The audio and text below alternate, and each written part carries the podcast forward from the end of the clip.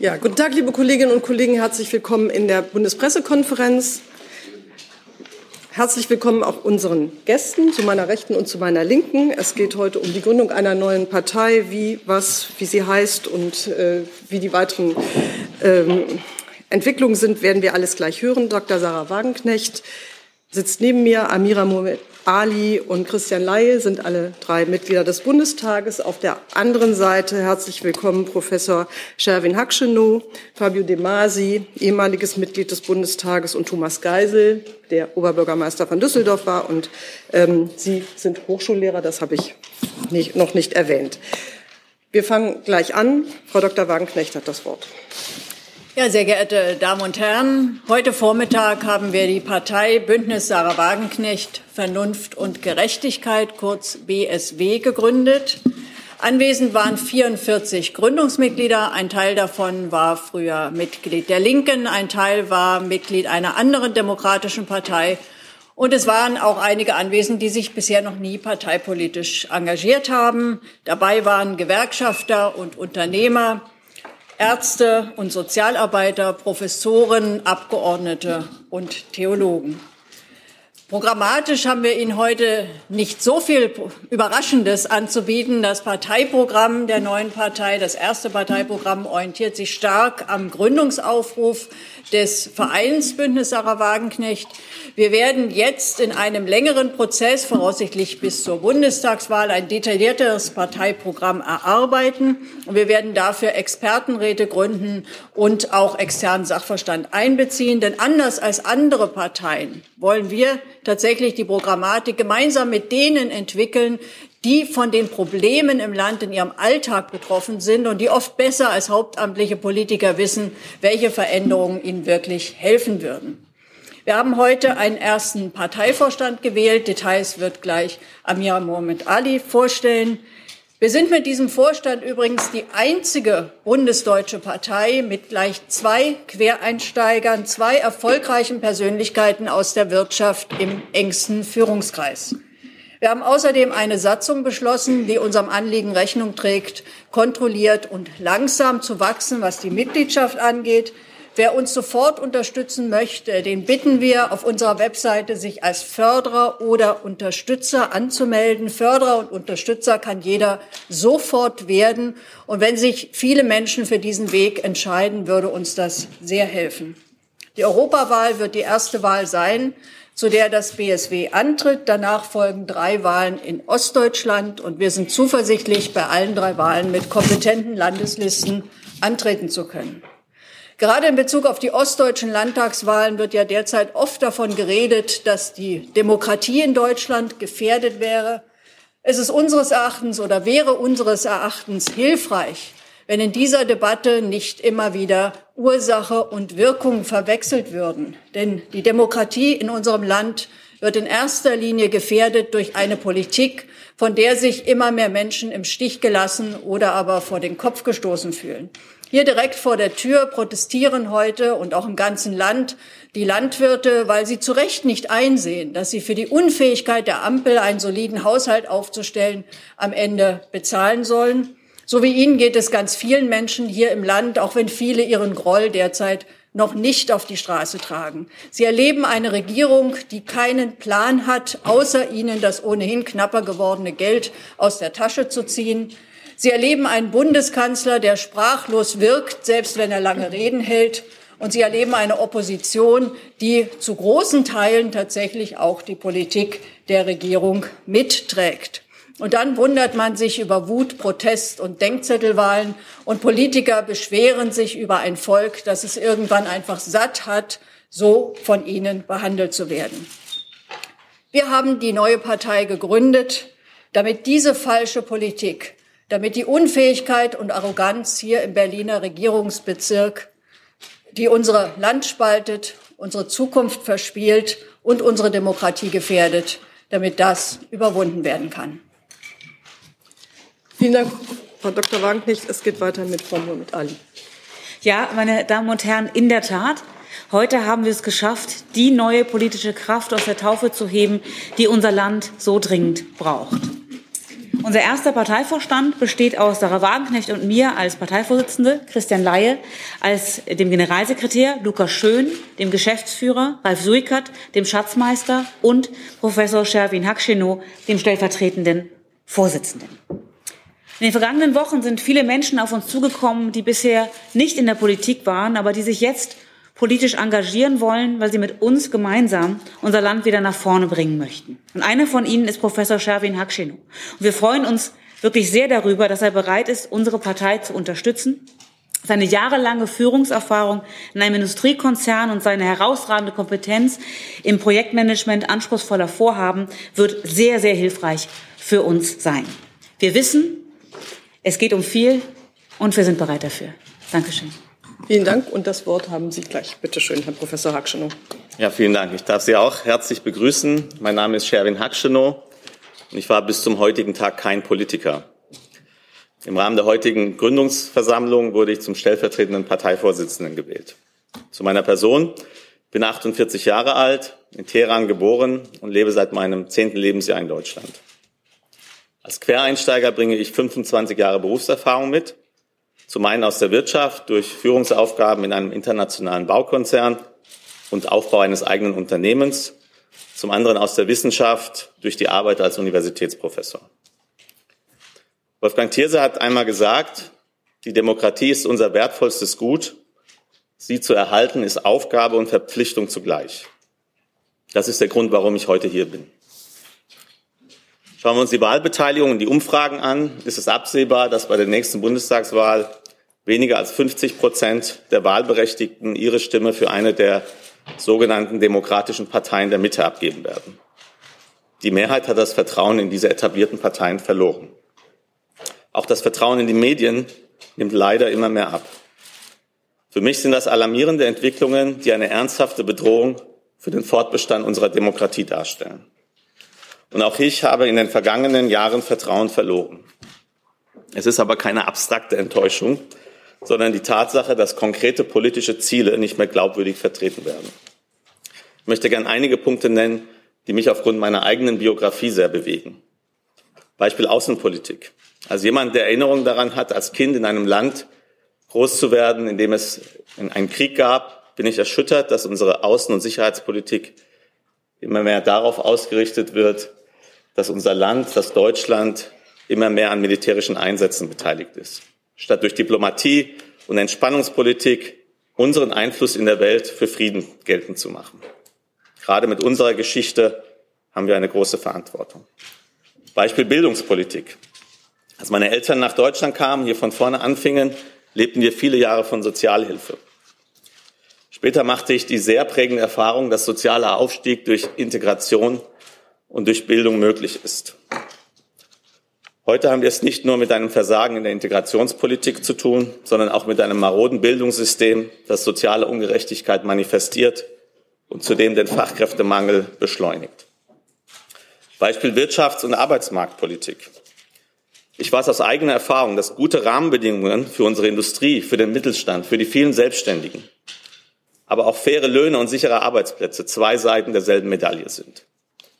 Viele Unternehmer sind sich der Verantwortung für ihre Arbeitnehmer sehr bewusst, im Gegensatz zu anonym geführten Großkonzernen oder globalen Finanzinvestoren. Es ist kein Widerspruch, sich für die Interessen der vielen fleißigen Menschen in unserem Land und für gute wirtschaftliche Rahmenbedingungen einzusetzen. Die meisten Menschen wollen doch einfach nur, dass ihre Regierung nicht irgendwelche Ideologien verfolgt, sondern schlicht eine rationale Politik macht, die ihre Lebensbedingungen verbessert. Und dass es in unserem Land wieder gerecht zugeht. Ich weiß, dass es viele Menschen gibt, die gerade deswegen ihre Hoffnungen in unser Bündnis setzen. Als Bauingenieur und Unternehmer ist mir der Aufbau von Neuem nicht fremd. Ich freue mich daher sehr, dass ich meine Erfahrungen an dieser Stelle einbringen darf, um zu unterstützen. Und ich möchte zu einer politischen Kultur beitragen, in der Menschen sich gerne in der Demokratie engagieren.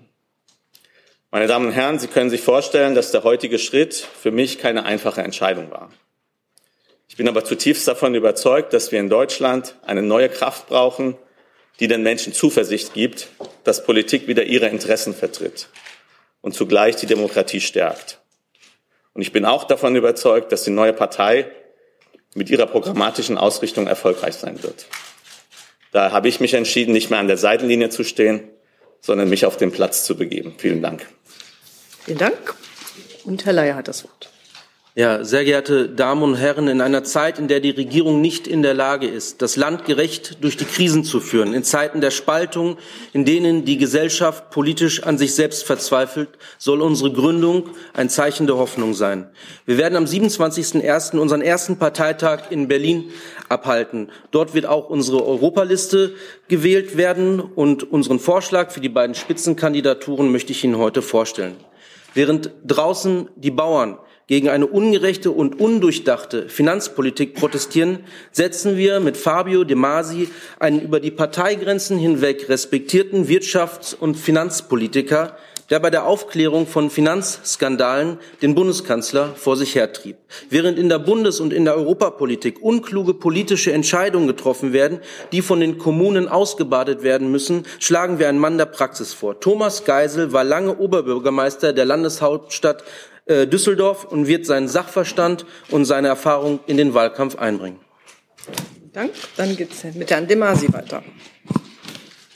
Sehr verehrte Damen und Herren, meine politische Laufbahn begann vor zehn Jahren im EU-Parlament. Für mich hat das Ganze von daher etwas von zurück in die Zukunft. Bis kürzlich habe ich mich heftig gegen ein neues politisches Mandat gesträubt. Es gab aber mehrere Schuldige für meinen Sinneswandel. Erstens die Ampelkoalition, die mit ihrer desaströsen Politik die Erntehelfer der AfD in diesem Land sind. Zweitens die Beharrlichkeit von Sarah Wagenknecht, Christian Leier und vielen Menschen, die mich an meine eigene politische Verantwortung in diesen Zeiten erinnert haben. Und drittens spannende Mitstreiter, darunter Thomas Geißel und weitere Überraschungen, die Sie in den nächsten Wochen ähm, verfolgen können. Der Kanzler an der Spitze der größten Volkswirtschaft Europas hat nicht nur Erinnerungslücken bei Cum-Ex, sondern auch keinen Plan für die Zukunft. In Hamburg versprach er einen Elbtower und lobte René Benko über den grünen Klee. Heraus kam eine Bauruine. In Deutschland versprach er ein Wirtschaftswunder und wir stecken in der Rezession. Die SPD steht in Sachsen noch bei drei Prozent. Die AfD könnte dort die absolute Mehrheit der Sitze erringen. Früher hätte ein Bundeskanzler bei einer solchen Performance einen Job als Frühstücksdirektor angeboten bekommen. Wir sind innerhalb der EU eines der Schlusslichter bei der öffentlichen Investitionsquote. Die Ampel hat sich entschieden, ähm, trotz Ukraine-Krieg und Energiepreisschock damals zur Schuldenbremse zurückzukehren, statt sich ehrlich zu machen und damit eine Verfassungs- und Haushaltskrise ausgelöst. Der Bauernaufstand zeigt, wie groß der Druck im Kessel in Deutschland ist. Wir steigen ab bei der Infrastruktur wie der Bahn sowie der Lese- und Mathekompetenz äh, unserer Kinder. Die Bildungsungleichheit hat sich dramatisch verschärft während der Corona-Krise. Wir haben eine Wohnungskrise, die die Mieten treibt und die Reallöhne auffrisst. Ähm, außer Italien ist in keinem anderen G7-Staat sind die Reallöhne so stark gesunken seit der Corona-Krise wie in Deutschland. Nun wurden die Mehrwertsteuern wieder angehoben, die die Preise treiben werden und jenen mit schmalen Kreuz, äh, mit schmalen Schultern das Kreuz brechen. Eine Studie unter anderem der schwedischen Zentralbank kam zum Ergebnis, dass eine solche Politik rechte Parteien in Europa stärkt. Mit jeder Woche, in der diese Regierung Deutschland führt, verliert unser Land und Europa auf Jahre hinaus die Zukunft. Wir hatten bereits vor der Zeitenwende einen Verteidigungsetat, der der Atommacht Frankreichs entsprach, aber in einem schwarzen Loch versickerte. Ursula von der Leyen wurde damals für ihren Berater- und Beschaffungsfilz auch noch zur EU-Kommissionspräsidentin befördert. Dies ist ein Symbol für den Verfall politischer Verantwortung. Weniger ist mehr. Ich möchte ein Europa, das seinen Job macht und sich auf die Dinge konzentriert, wo es einen Unterschied für die Menschen machen kann. Dies betrifft etwa die Minimumbesteuerung internationaler Konzerne, um unseren Mittelstand zu schützen, die Abschöpfung von Übergewinnen im Energiesektor, die Unterbindung von Lohndumping im Binnenmarkt und den Schutz ortsüblicher Tariflöhne, damit Zustände wie in unseren Schlachthöfen nicht um sich greifen, die Reform des Beihilfe- und Vergaberechts für eine aktive Industriepolitik und eine Reform der europäischen Schuldenbremsen, um Investitionen zu ermöglichen, die Förderung einer digitalen europäischen Infrastruktur, um unsere Abhängigkeit von Big Tech-Konzernen aus den USA zu verringern und eine Agrarpolitik, die die Landwirte nicht internationalen Getreidebörsen oder den Aldi-Brüdern ausliefert. Wir brauchen auch diplomatische Initiativen im Ukraine-Konflikt und angesichts der Tragödie im Gaza. Meine Damen und Herren, die teilweise heftigen Reaktionen auf meine Kandidatur haben mir gezeigt, äh, die politischen Mitbewerber sind nervös und dazu sollten sie auch einen Grund haben. Vielen Dank. Vielen Dank, Herr Demasi. Herr Geisel hat das Wort. Meine sehr geehrten Damen und Herren, ich bin ja bereits vorgestellt worden, Thomas Geisel. Ich war sechs Jahre lang Oberbürgermeister von Düsseldorf. Davor war ich 15 Jahre lang in leitenden Funktionen in der Energiewirtschaft tätig. Ich war 40 Jahre lang Mitglied der SPD. Heute habe ich mich dem Bündnis Sarah Wagenknecht Vernunft und Gerechtigkeit angeschlossen. Maßgeblich dafür waren vor allem drei Gründe. Erstens, ich kann mich nicht erinnern, dass unser Land sich jemals in einem so schlechten Zustand befunden hat wie heute. Aus dem Modell Deutschland der Ära Helmut Schmidt ist ein Sanierungsfall geworden. Und die Probleme sind ganz überwiegend hausgemacht. Unsere Verkehrsinfrastruktur ist in einem beklagenswerten Zustand. Der Ausbau der Stromnetze und damit die Energiewende kommt nicht voran. Und bei der Digitalisierung ist Deutschland mittlerweile abgehängt. Immer mehr Bürokratie lähmt unternehmerische Initiative. Und was vielleicht noch schlimmer ist, sinnlose Verbote und Symbolpolitik gefährden den Industriestandort. Bestes Beispiel ist vielleicht das Verbot von Verbrennermotoren ab dem Jahr 2035 damit werden nicht nur Hunderttausende von qualifizierten Arbeitsplätzen in Deutschland aufs Spiel gesetzt. Damit wird der Industrie auch jeder Anreiz genommen, sparsamere Motoren zu entwickeln. Und letztlich wird damit auch dem Klimaschutz ein Bärendienst erwiesen. Zweitens, Voraussetzung für einen funktionierenden Sozialstaat ist der soziale Zusammenhalt. Und der ist in Deutschland zunehmend gefährdet. Die Schere zwischen Arm und Reich geht immer weiter auf. Wer heute reich geboren wird, bleibt in der Regel reich und wer arm geboren wird, hat immer weniger die Chance, durch Fleiß und Anstrengung nach oben zu kommen. Aus einer Leistungsgesellschaft droht eine Besitzstandsgesellschaft zu werden. Wer sich private Bildung, Kliniken und Sicherheitsdienste leisten kann, entzieht sich immer mehr der gesellschaftlichen Solidarität und nach unten entwickeln sich Parallelgesellschaften, namentlich in migrantischen Milieus, die durch unkontrollierte Zuwanderung wachsen und immer schwieriger zu integrieren sind. Doch statt massiv in ein Bildungssystem zu investieren, das soziale Gerechtigkeit, das Chancengleichheit verwirklicht, verstecken wir uns hinter Identitätspolitik und führen Genderdebatten. Und für eine Steuerpolitik, die den gesellschaftlichen Zusammenhalt stärkt, die Leistung honoriert und soziale Durchlässigkeit fördert, fehlt der Mut, vielleicht auch die Fantasie. Drittens, Deutschland unter, sozialer, unter sozialdemokratischer Führung stand immer für eine Politik des Friedens, der Entspannung und der Stabilität in internationalen Beziehungen. Ich darf erinnern, Willy Brandt hat hierfür 1971 den Friedensnobelpreis erhalten und Gerhard Schröder gemeinsam mit Jacques Chirac hat uns im Jahr 2001 vor einer Teilnahme am, am Irakkrieg bewahrt. Heute ist Deutschland Hauptwaffenlieferant der Ukraine in einem Krieg, der nicht gewonnen werden kann. Die gegenwärtige Bundesregierung möchte unser Land kriegstüchtig machen, redet einem neuen Kalten Krieg das Wort und beteiligt sich an Wirtschaftssanktionen gegen Russland, die dem eigenen Land definitiv mehr schaden als Russland. Es ist leider so, Sozialdemokraten, die sich in der Tradition von Willy Brandt und Helmut Schmidt sehen, sind in der SPD heimatlos geworden. Aber was noch schlimmer ist, Immer mehr Menschen scheinen die Hoffnung aufgegeben zu haben, dass Politik noch irgendetwas Gutes bewirken kann. Sie wenden sich ab, begegnen der Politik mit Wut und Sarkasmus und wählen Protest oder gar nicht. Das Bündnis Sarah Wagenknecht Vernunft und Gerechtigkeit stellt sich diesem Trend entgegen. Diese Partei steht für eine Politik, für eine Wirtschaftspolitik mit Sachverstand, äh, Sachverstand, Vernunft und Augenmaß, Sie steht für eine Politik, die soziale Durchlässigkeit und gesellschaftliche Dynamik fördert, individuelle Leistung honoriert und den sozialen Zusammenhalt wiederherstellt. Und sie steht für eine Außenpolitik, die im deutschen und europäischen Interesse auf Frieden, Entspannung und Stabilität setzt. Wir sind eine Partei, die nicht beschönigt, sondern die Tatsachen, so wie sie sind, zur Kenntnis nimmt. Eine Partei, die nicht in ihrer eigenen Blase verharrt, sondern Impulse von außen aufnimmt und vor allem die nicht Ressentiments bedient, sondern nach vernünftigen Lösungen strebt. Deshalb bin ich dabei. Vielen Dank, Herr Geißel. Hey Leute, der heutige Supporter dieser Sendung ist ihr alle und ihr alle seid die beste Unterstützung für unabhängigen, kommerzfreien Politikjournalismus auf dem Publikumsmarkt. Und darum bin ich ein Fan davon. Also Fan von euch. Macht weiter so. Per PayPal oder Überweisung.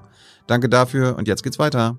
Wir kommen jetzt zu Fragen. Ich sage nur mal an, ich habe hier schon ein gutes halbes, äh, ein gutes Dutzend, mehr als ein Dutzend Fragen auf meinem Zettel stehen, die sich ergeben hat. Ich kann nicht mehr sicherstellen, dass ich hier alles in der Reihenfolge, äh, ja, äh, Moment bitte, ähm, dass ich hier in der Reihenfolge der Meldungen vorgehe. Ich werde das hier ein bisschen geografisch machen, möchte daran erinnern, dass wir eine Frage und höchstens aber nicht zwingend eine Nachfrage äh, haben, damit alle noch drankommen. Je weniger Nachfragen wir haben, desto mehr kommen dran. Ganz klar. Und ich bitte noch den Adressaten zu nennen und bei Ihnen geht es bitte los. Äh, Philipp Menn, WDR. Ich habe eine Frage an Herrn Geisel. Herr Geisel, Ihr stellvertretender Parteivorsitzender hat eben gesagt, wie wichtig Glaubwürdigkeit in Politik und in die Demokratie ist. Wie passt dazu, dass Sie noch vor kurzem, vor vier Wochen etwa, als Sie 40-jähriges Parteijubiläum in der SPD hatten, gesagt haben, dass Sie für immer Sozialdemokrat bleiben wollten und heute als Spitzenkandidat einer anderen Partei nach Brüssel gehen wollen. Man könnte den Eindruck bekommen, es liegt daran, dass es ein sehr ja, lukratives Mandat auch ist ähm, und weniger mit der neuen Partei zusammenhängt. Also wie erklären Sie sich diesen Sinneswandel? Das ist überhaupt kein Sinneswandel. Ich habe diesen Satz damals bei meiner Ehrung sehr bewusst so gesagt. Wer meine gesamte Rede bei diesem Anlass gehört hat, wird gemerkt haben, dass ich schon damals sehr deutlich gemacht haben, habe, dass Sozialdemokraten, wie gesagt, die sozialisiert wurden in der Zeit von Willy Brandt und Helmut Schmidt, mittlerweile heimatlos in der SPD geworden äh, sind. Ich habe nicht gesagt, ich werde mein Leben lang Mitglied der SPD bleiben. Ich werde mein Leben lang meinen sozialdemokratischen Grundsätzen treu bleiben. Und die sehe ich in, diesem, in dieser neuen Partei besser aufgehoben als in der SPD. Ähm, dann zum, also nur eine ganz kurze Nachfrage, aber wann kam denn das Angebot, Mitglied dieser Partei zu werden? Ich bin mit Sarah Wagenknecht seit langer Zeit im Gespräch. Wir kennen uns genau genommen eigentlich seit über 30 Jahren. Wir sind etwas enger im Kontakt, seit ich, wir haben bei uns zu Hause eine Einrichtung, die nennt sich politischer Salon. Da hatte ich Sarah Wagenknecht mal eingeladen. Seither sind wir regelmäßig im Kontakt und der engere Kontakt, auch das Thema äh, Mitglied dieser neuen Partei zu werden, die ist in den letzten zwei Monaten in vielen Gesprächen gewachsen. So, dann geht's dahinter weiter. Pauline Jeckels von ND der Tag. Ähm, viele unterstützen Sie, Frau Wagenknecht, deshalb, weil Ihnen die Linke nicht links genug ist. Da stellt sich aber die Frage, inwiefern ist denn das Selbstverständnis der BSW, eine linke Partei zu sein und äh, wie spiegelt sich das in den Inhalten wieder?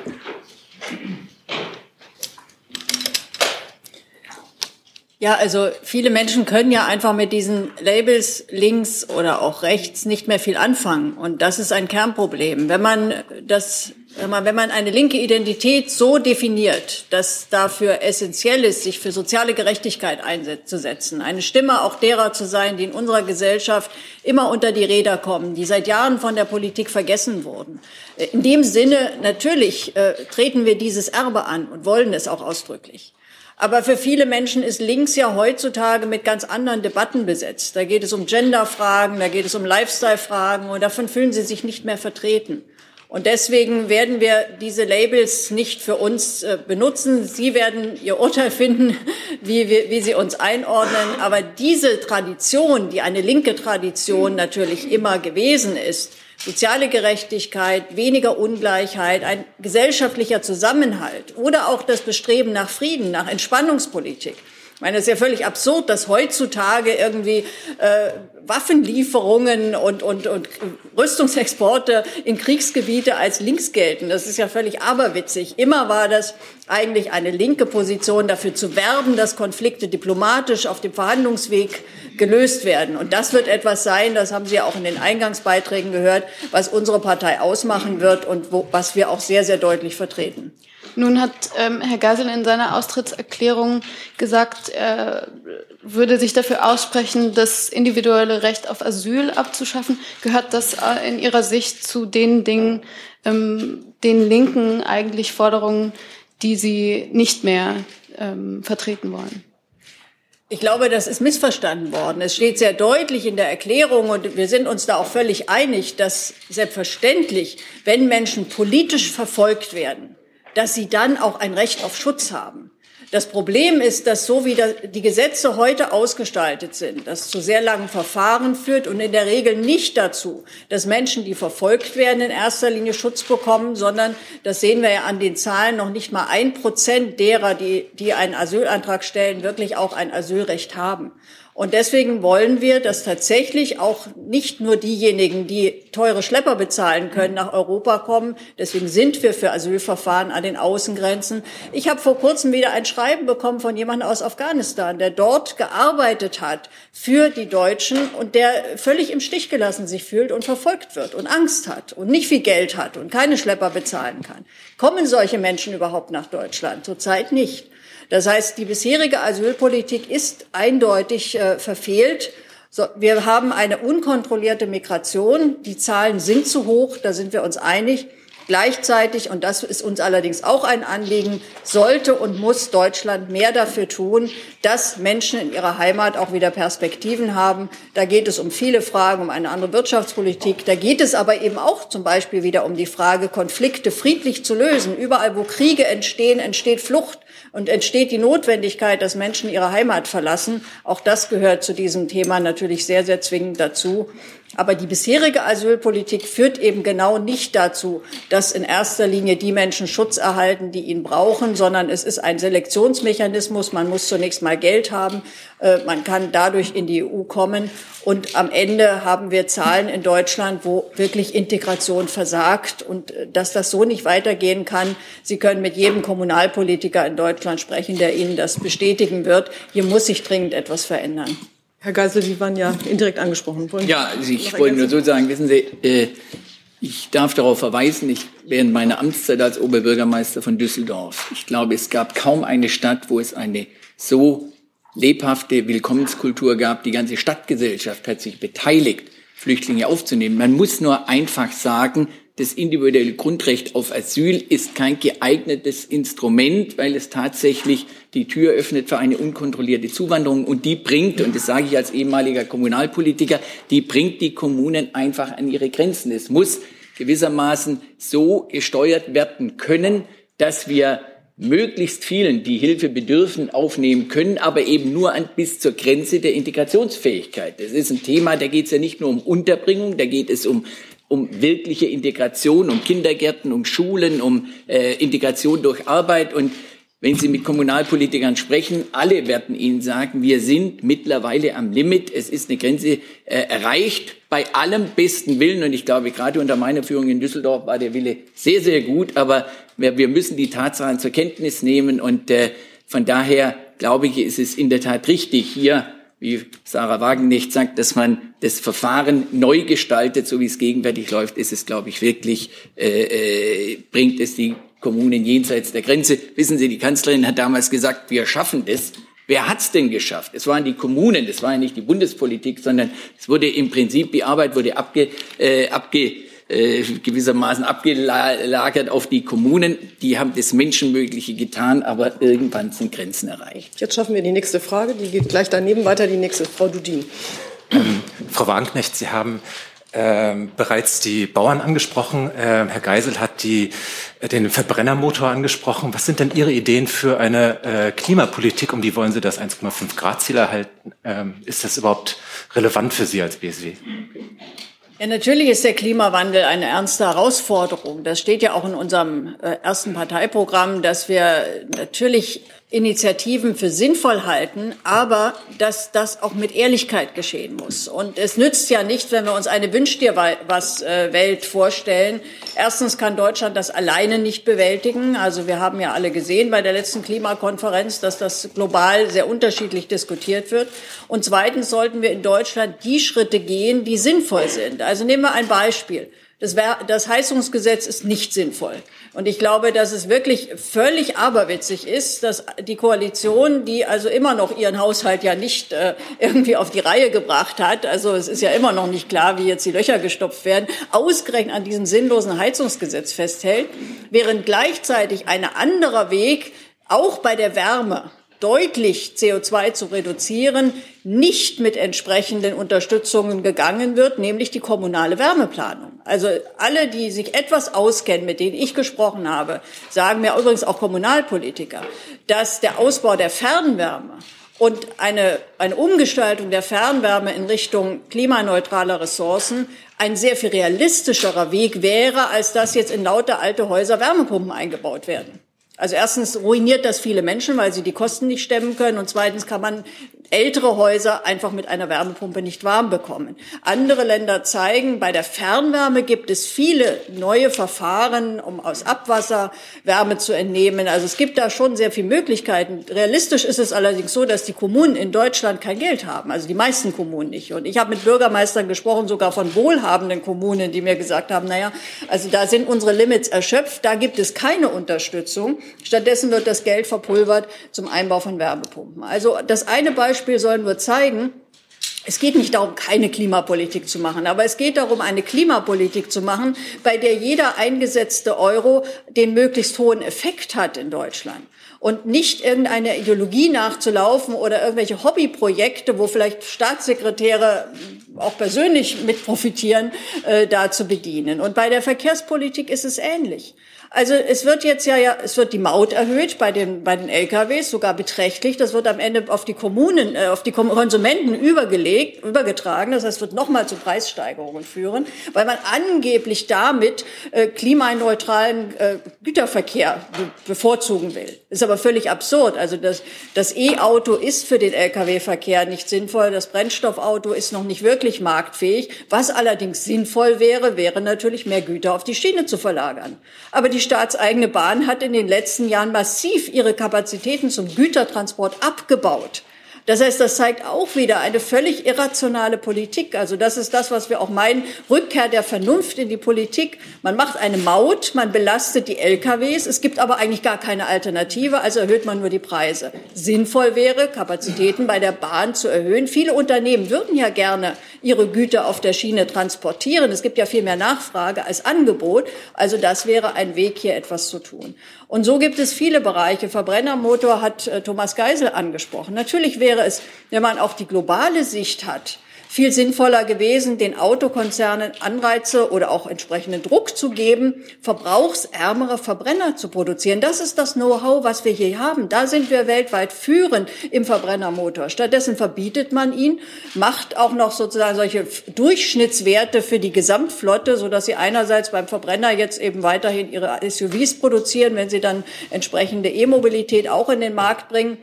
Am Ende wird es, wenn das wirklich dabei bleibt, beim Verbrennerverbot wahrscheinlich dazu führen, dass sehr, sehr viele gut bezahlte Arbeitsplätze hier wegfallen werden, weil bei dem Batterieauto sind wir nicht weltmarktführend. Es wird aber weltweit nach wie vor sehr viele Verbrenner auf der Straße geben. Also egal wie die EU sich verhält, in allen anderen Teilen der Welt wird die Zahl wachsen. Also hätte man fürs globale Klima mehr erreicht, wenn man hier tatsächlich verbrauchsärmere Modelle entwickelt hätte. Das hätte ein Exportschlager werden können. Also das sind nur drei Beispiele. Es gibt noch viel mehr. Ich will aber jetzt auch nicht zu lange reden. Was eine sinnvolle Klimapolitik von einer ideologiegetriebenen unvernünftigen Klimapolitik unterscheidet. Und wir stehen für eine Klimapolitik, die wirklich einerseits sich an dem Machbaren orientiert, wirklich etwas erreicht, aber eben im Bereich dessen, was tatsächlich auch den heutigen Technologien und dem technologisch Möglichen entspricht. Dann geht es weiter mit Frau Dudin. Ich kann mhm. das Mikro nicht sehen. Ja. Ist das weiß? Ja. Gut, super. Mai Dudin von der Rheinischen Post. Ähm, eine Frage an Frau Wagenknecht. Sie haben vorhin gesagt, äh, die Partei solle kontrolliert und langsam wachsen. Was sind denn die Einschränkungen für eine Mitgliedschaft? Also es gibt natürlich keine formalen Einschränkungen. Es wird aber so sein, dass wir Mitglieder kennenlernen. Also dass man sich vorerst, also jetzt nicht ich persönlich, nicht jedes Mitglied persönlich begrüßen können, aber dass unsere Gliederungen, wir werden ja jetzt in einem ersten Schritt 450 Menschen aufnehmen, heute und morgen. Äh, dass dann, dadurch haben wir sozusagen schon zwar noch keine gegründeten Landesverbände, aber wir haben in allen Bundesländern haben wir dann entsprechende Strukturen. Und wer sich dann neu anmeldet, dem legen wir nahe, erstmal auch als Unterstützer sich zu betätigen, sich einzubringen. Dann werden wir die Menschen kennenlernen und dann werden sie natürlich auch Mitglied werden können. Aber sie müssen einfach, und da appelliere ich auch daran, dass ich weiß, dass viele Menschen haben mir auch schon gesagt haben, sie möchten gern Mitglied werden. Wir müssen natürlich aufpassen, dass wir nicht in die Falle tappen, in die junge, neue Parteien oft tappen, dass sie eben Menschen auch aufnehmen, manchmal die auch schon durch fünf Parteien durchgezogen sind, die jetzt nicht so konstruktiv sich einbringen. Und wir müssen natürlich aufpassen, völlig klar, dass wir nicht Menschen äh, einsammeln, die eine ganz andere Richtung wollen, als wir sie jetzt in unseren Gründungsdokumenten äh, vorgegeben haben, damit die Partei nicht sich in eine Weise entwickelt, die gar nicht dem entspricht, warum wir sie heute auf den Weg gebracht haben und warum so viele Menschen Hoffnung in diese Partei setzen. Und deswegen müssen wir das äh, ja, müssen wir da ein bisschen genauer hingucken, wer wird bei uns wirklich Mitglied, wer, wer betätigt sich dort. Wir möchten allen, die sich ehrlich einbringen wollen, die einen konstruktiven Beitrag leisten wollen, all die werden perspektivisch natürlich auch die Chance dazu haben. Aber erst einmal ist es für uns wichtig, dass Menschen sich für uns und auch in den Wahlkämpfen als Unterstützer registrieren. Das sind diejenigen, die dann wirklich auch mit uns die Wahlkämpfe führen werden jetzt im nächsten Jahr oder diejenigen, die das erübrigen können, dass sie Förderer der Partei werden. Das sind diejenigen, die uns mit regelmäßigen Beiträgen unterstützen. Beides hilft uns sehr, weil wir natürlich jetzt in diesem Jahr im Grunde eine Mammutaufgabe vor uns haben. Wir müssen einerseits vier Wahlkämpfe bestreiten, also einen bundesweiten und drei Landeswahlkämpfe. Und wir müssen gleichzeitig Parteistrukturen aufbauen. Also das ist schon eine ziemliche schwierig, ziemlich schwierige Aufgabe und damit wir das gut können, brauchen wir vor allem auch viele Unterstützer, viele Förderer und daraus werden dann natürlich auch perspektivisch Mitglieder werden. Wäre denn ehemalige AfD-Mitgliedschaft ein Ausschlussgrund? Also einen direkten Wechsel wird es nicht geben. Und wie gesagt, wir gucken uns natürlich jeden an, der kommt, weil es ist klar, wenn man Mitglied unserer Partei werden möchte, dann muss man schon unsere Programmatik teilen. Und wer jetzt aktuell sich in der AfD engagiert und dort Mitglied ist, also bei den Wählern ist das sicherlich anders, aber wer aktuell in der AfD Mitglied ist, der teilt die dortige Programmatik und der teilt vor allem auch das, was in Teilen dieser Partei vertreten wird. Und das ist sehr, sehr weit weg von dem, was wir wollen. Also insoweit glaube ich, aus inhaltlichen Gründen äh, sehe ich das eigentlich äh, nicht als möglich an. Herr Steiner, dann Herr Jessen. Ja, äh, Frau Wagenknecht, ähm, Sie sind gerade so galant drüber, ja, wie will ich sagen, drumherum gekommen. Hier hinten in der anderen Ecke bin ich. Genau. Können wir uns auch in die Augen schauen wenigstens. Ähm, aber der Zehn-Parteien-Gesetz sieht ja relativ klar vor, dass befristete Aufnahmesperren auch unzulässig wären. Sie würden also sagen, das ist keine Aufnahmesperre im Sinne des Gesetzes, sondern Sie gehen den Weg, dass das immer noch möglich ist, Mitglied zu werden, aber eigentlich die Leute nicht unbedingt Mitglied werden sollten. Korrekt? Nein, es, also ich habe doch gerade gesagt, wir nehmen jetzt erstmal 450 Menschen auf. Und selbstverständlich werden wir weiterhin immer wieder Menschen aufnehmen. Wir werden ja Menschen kennenlernen. Also ich persönlich kenne einige, die jetzt meinetwegen in dem ersten Schub noch nicht drin sind, die ich aber jetzt in den letzten Wochen kennengelernt habe, die dann aufgenommen werden. Selbstverständlich gibt es keinen Aufnahmeschub. Wir wollen ja auch wachsen. Wir wollen ja mehr Mitglieder gewinnen. Und wir freuen uns, dass es so viel Interesse gibt. Also das ist ja was Positives. Also es wäre ja viel schlechter, wenn jetzt irgendwie wir werben müssen, müssten, werde Mitglied und keiner meldet sich. Also das wäre ja doch eine sehr traurige Situation. Wir haben das umgekehrte Problem, dass sehr viele Menschen Interesse haben, auch jetzt schon geschrieben haben, auch jetzt schon gesagt haben, sie wollen Mitglied werden. Und wir werden all diesen Menschen natürlich wenn Sie unsere Programmatik teilen, wenn Sie sich konstruktiv einbringen, genau die Chance dafür geben.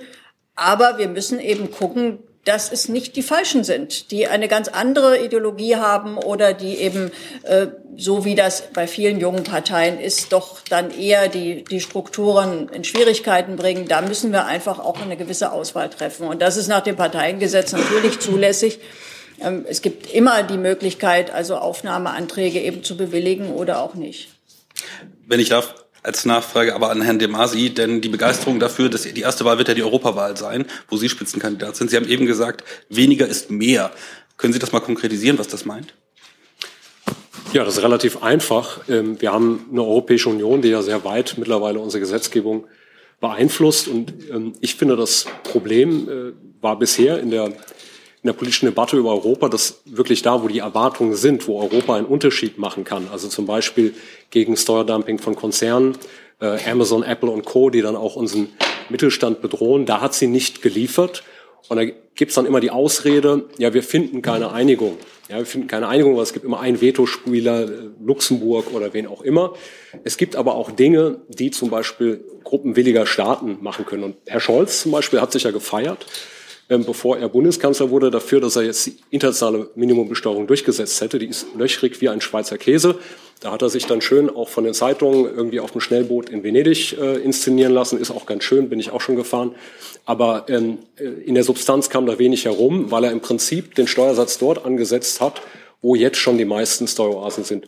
Und da erwarten sich die Menschen tatsächlich auch mehr Europa. Es gibt aber andere Bereiche, also kommunale Selbstverwaltung.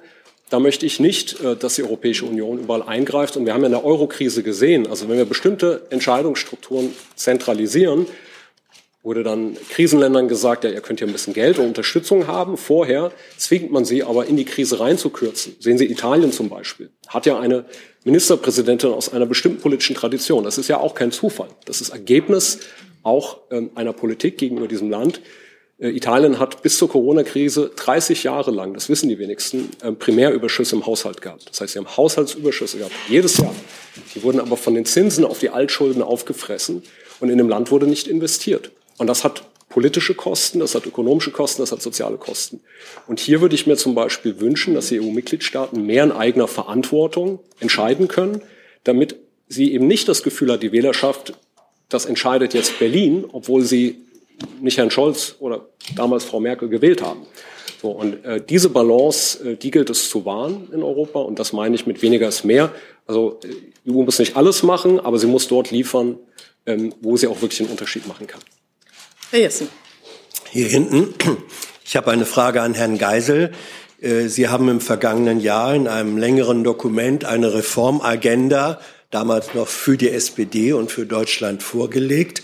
Ähm, darin offenbaren Sie sich als ein nachhaltiger Verfechter der Agenda 2010 von Gerd Schröder.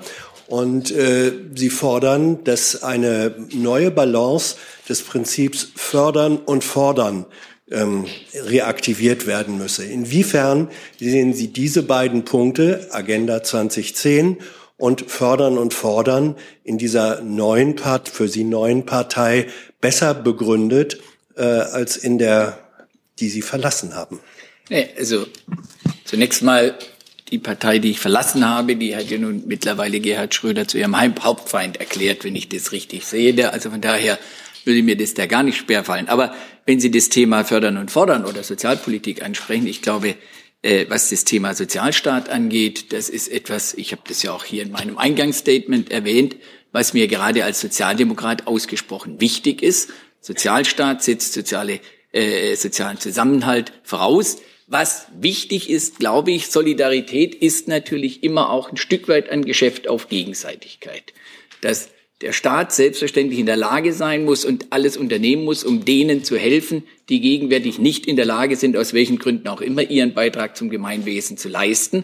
Aber so es der Staat tut, kann er natürlich auch erwarten, dass sie diesen Beitrag leisten. Ich bin definitiv ein Gegner eines bedingungslosen Grundeinkommens. Und äh, ich halte es für richtig, dass der Staat stark ist, Menschen hilft, dass sich aber nicht gleichzeitig eine, wie soll man sagen, ein Milieu von Kostgängern, Almosenempfängern entwickelt, sondern wie gesagt ein Geben und Nehmen stattfindet. Ich kann als Kommunalpolitiker sagen, es gibt natürlich mittlerweile ein Milieu von verfestigter Dauerlangzeitarbeitslosigkeit. Es ist eine große Aufgabe, die der Staat leisten muss, diese Menschen wieder heranzuführen. Gegenwärtig ist es auch besonders geboten, denn wir leben ja nicht in einer Zeit von Massenarbeitslosigkeit, sondern in einer Zeit von tendenziell eher Arbeitskräftemangel. Und deswegen ist, glaube ich, hier die Aufgabe sehr groß, dass man die Menschen ernst nimmt. Das ist eine Frage des Respektes. Dann kann man im Gegensatz, im Gegenzug aber auch erwarten, dass sie bereit sind, ihren Beitrag zu leisten. Was nicht geht, sind Karrieren von, ich sage mal, Bürgergeld und Schwarzarbeit. Das ist das, was, glaube ich, keine, das ist auch keine respektvolle Sozialpolitik.